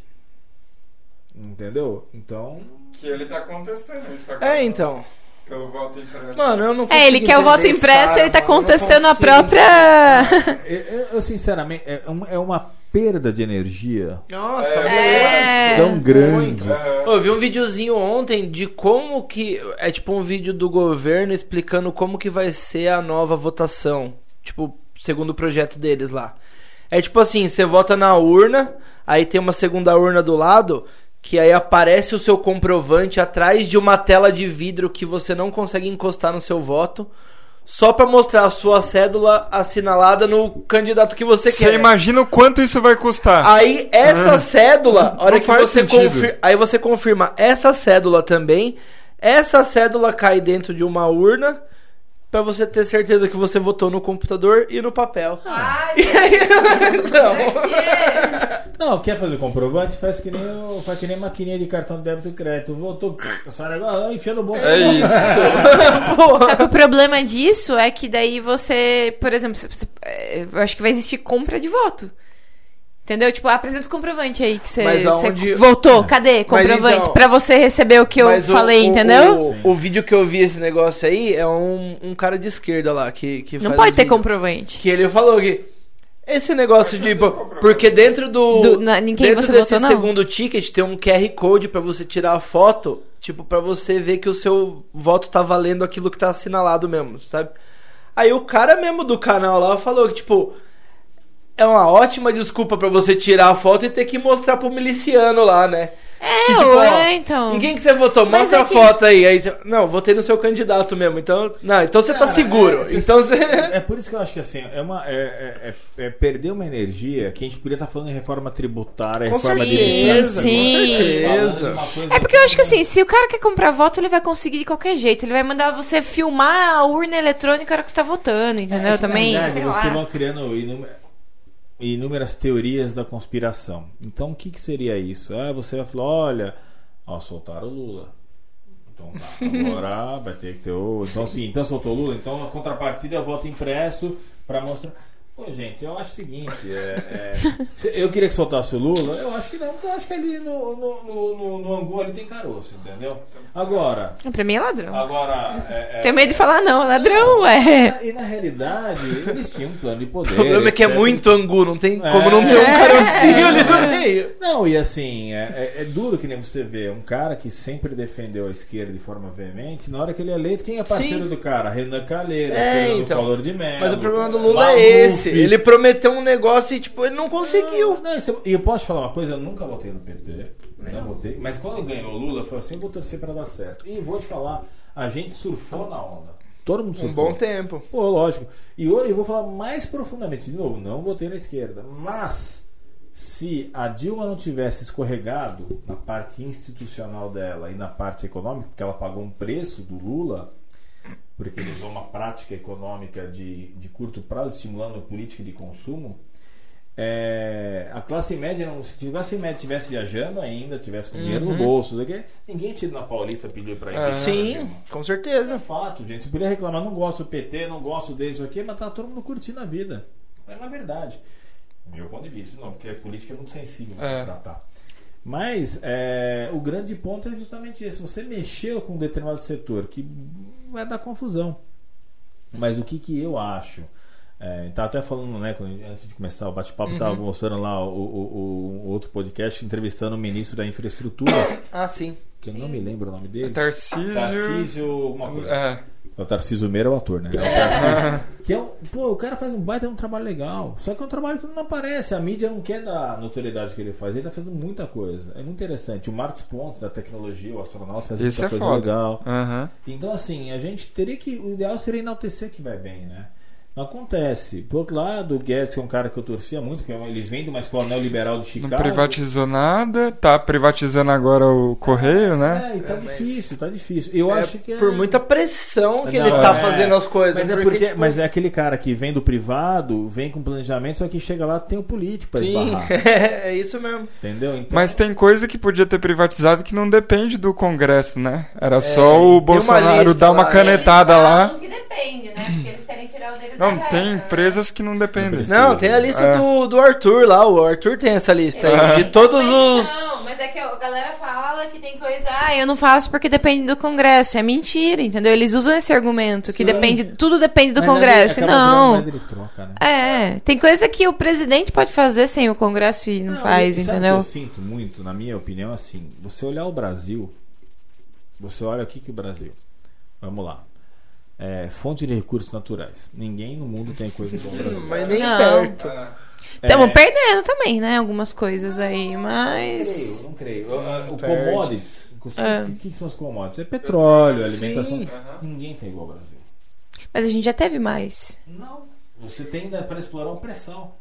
O pré-sal ainda não foi explorado na sua É, nem. Mas eu falo da, da parte da, da floresta e tudo mais, do desmatamento. Não, mas, aí- então, mas aí, aí já não entra, aí já é questão de pasto mesmo. A floresta, Abre então, a floresta, enquanto você não desmatar, ela se renova. Exato, ela vai. é. É, O também- problema é a hora que desmata. Aí fodeu eu, que eu ela não, não, eu sou, é óbvio que essa questão de desmatar a floresta amazônica eu também sou contra, não tem sentido. Mas você, o Brasil hoje é um país dentro de uma concepção, vamos falar, geopolítica, é perfeito. Você tem recursos naturais, você tem condições naturais climáticas, você tem uma estrutura, é, é, você tem uma costa marítima maravilhosa, você tem tudo de bom. Nenhum país do mundo tem o que tem. Sim. O Brasil Você não tem terremoto, não, Não tem, tem. vulcão, não tem. Furacão, não tem O que a gente tsunami. tem que pensar assim: nós temos duas maiores panelas do mundo. Uma chama-se Índia e Paquistão, aquele lado ali, que vai logo mais passar a China, e a China. São bilhões. Tem comida para esse pessoal toda? Não tem. Quem tem essa comida toda? É o Brasil. O maior, maior produtor pecu- de pecuária do mundo, quem é? Somos nós. Produção de frango, é Brasil. Sim. Gente, é é uma questão lógica. O que é ruim é o seguinte: você vai, começa a ver os silos de reserva lá no Paraná, não sei onde, é que quem está comprando a chinesada. Entendeu? A chinesada tá vindo para cá comprando tudo. E não só aqui, outros lugares do mundo também. Na África, por que, que tem muito chinês na África? É extração de minério, ouro, níquel. É, eles começaram a ir pra lá agora, É né? Eu lógico, vi isso aí. Entendeu? Então, assim, isso, isso é preocupante. Muito mais do que outras coisas. Então, assim, é, é- por isso eu acho. O, o Brasil, aquele negócio, se, é, o Edson Marcusso ele fala uma coisa que é muito pertinente. Se o poder público não atrapalhar, já está ajudando. Nossa, é. Faz Maravilhoso. todo sentido. Você acha que algum dia o Edson Marcusso viria aqui conversar com a gente? Ah, eu acho que sim, ele é um cara super aberto a isso, entendeu? Seria incrível conversar É, com o prefeito. Pra gente que é Pô. um, um podcast de Boituva, De Boituva. receber o prefeito Não, seria. sim, eu vou conversar com ele.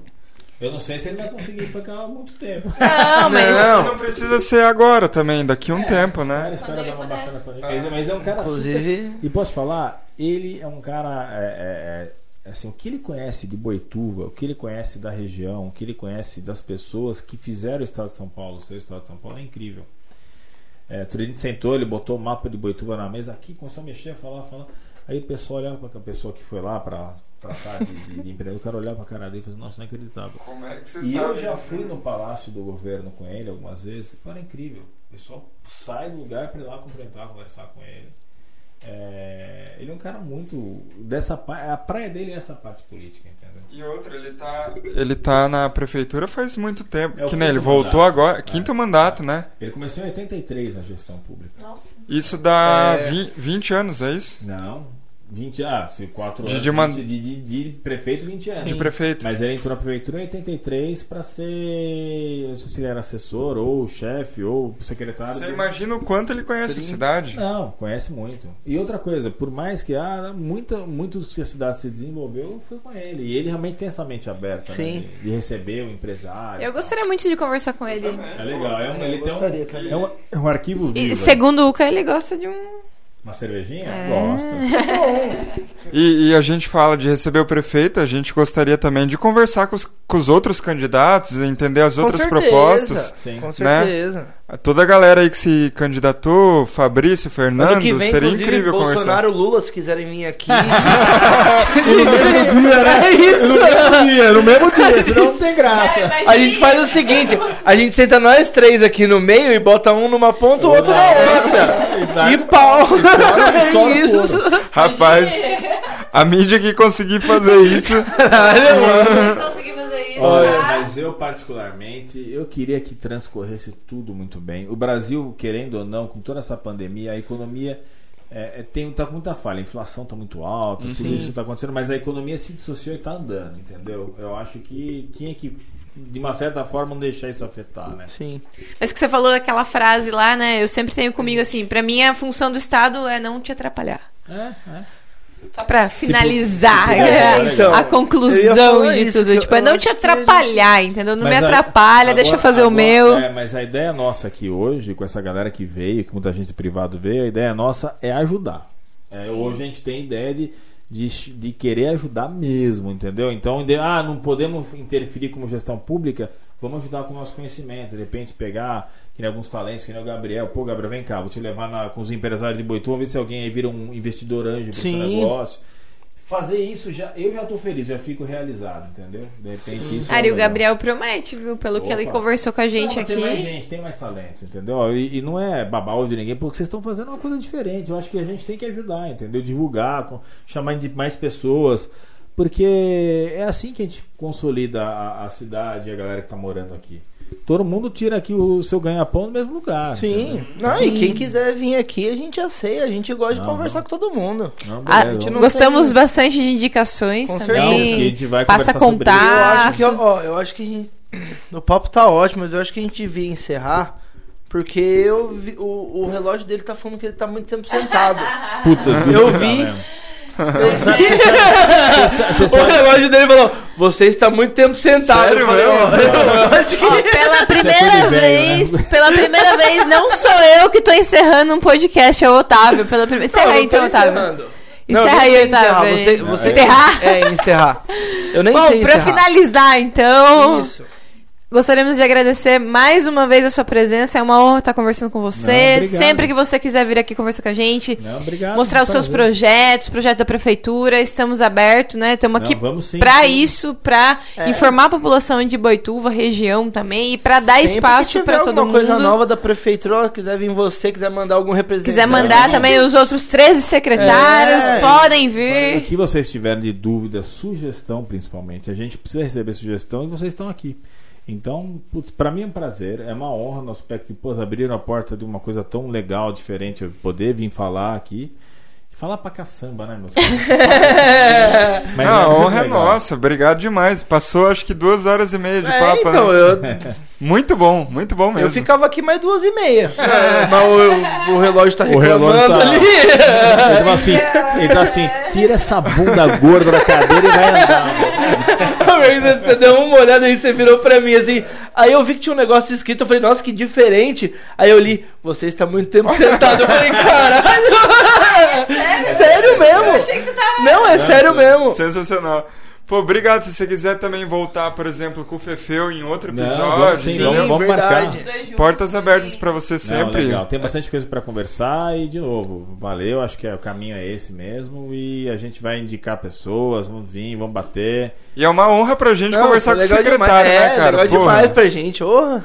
Cara, Quem diria, né? É, então, a gente começou do nada, já tá falando com o secretário, assim, já falamos com o vereador, a gente já. tá falando com o secretário de. É Tá, isso. é. Não, mas pra mim, não, isso. eu, eu, eu, que nem secretário, encara como trabalho. Então, pra mim, putz, legal. Sim. Que eu puder ir estar junto e Massa estou, demais. estarei e vamos lá. Vamos fazer vocês crescerem, porque a gente eleva o nome Boituva junto. É É isso, é nossa, Legal demais. nossa intenção.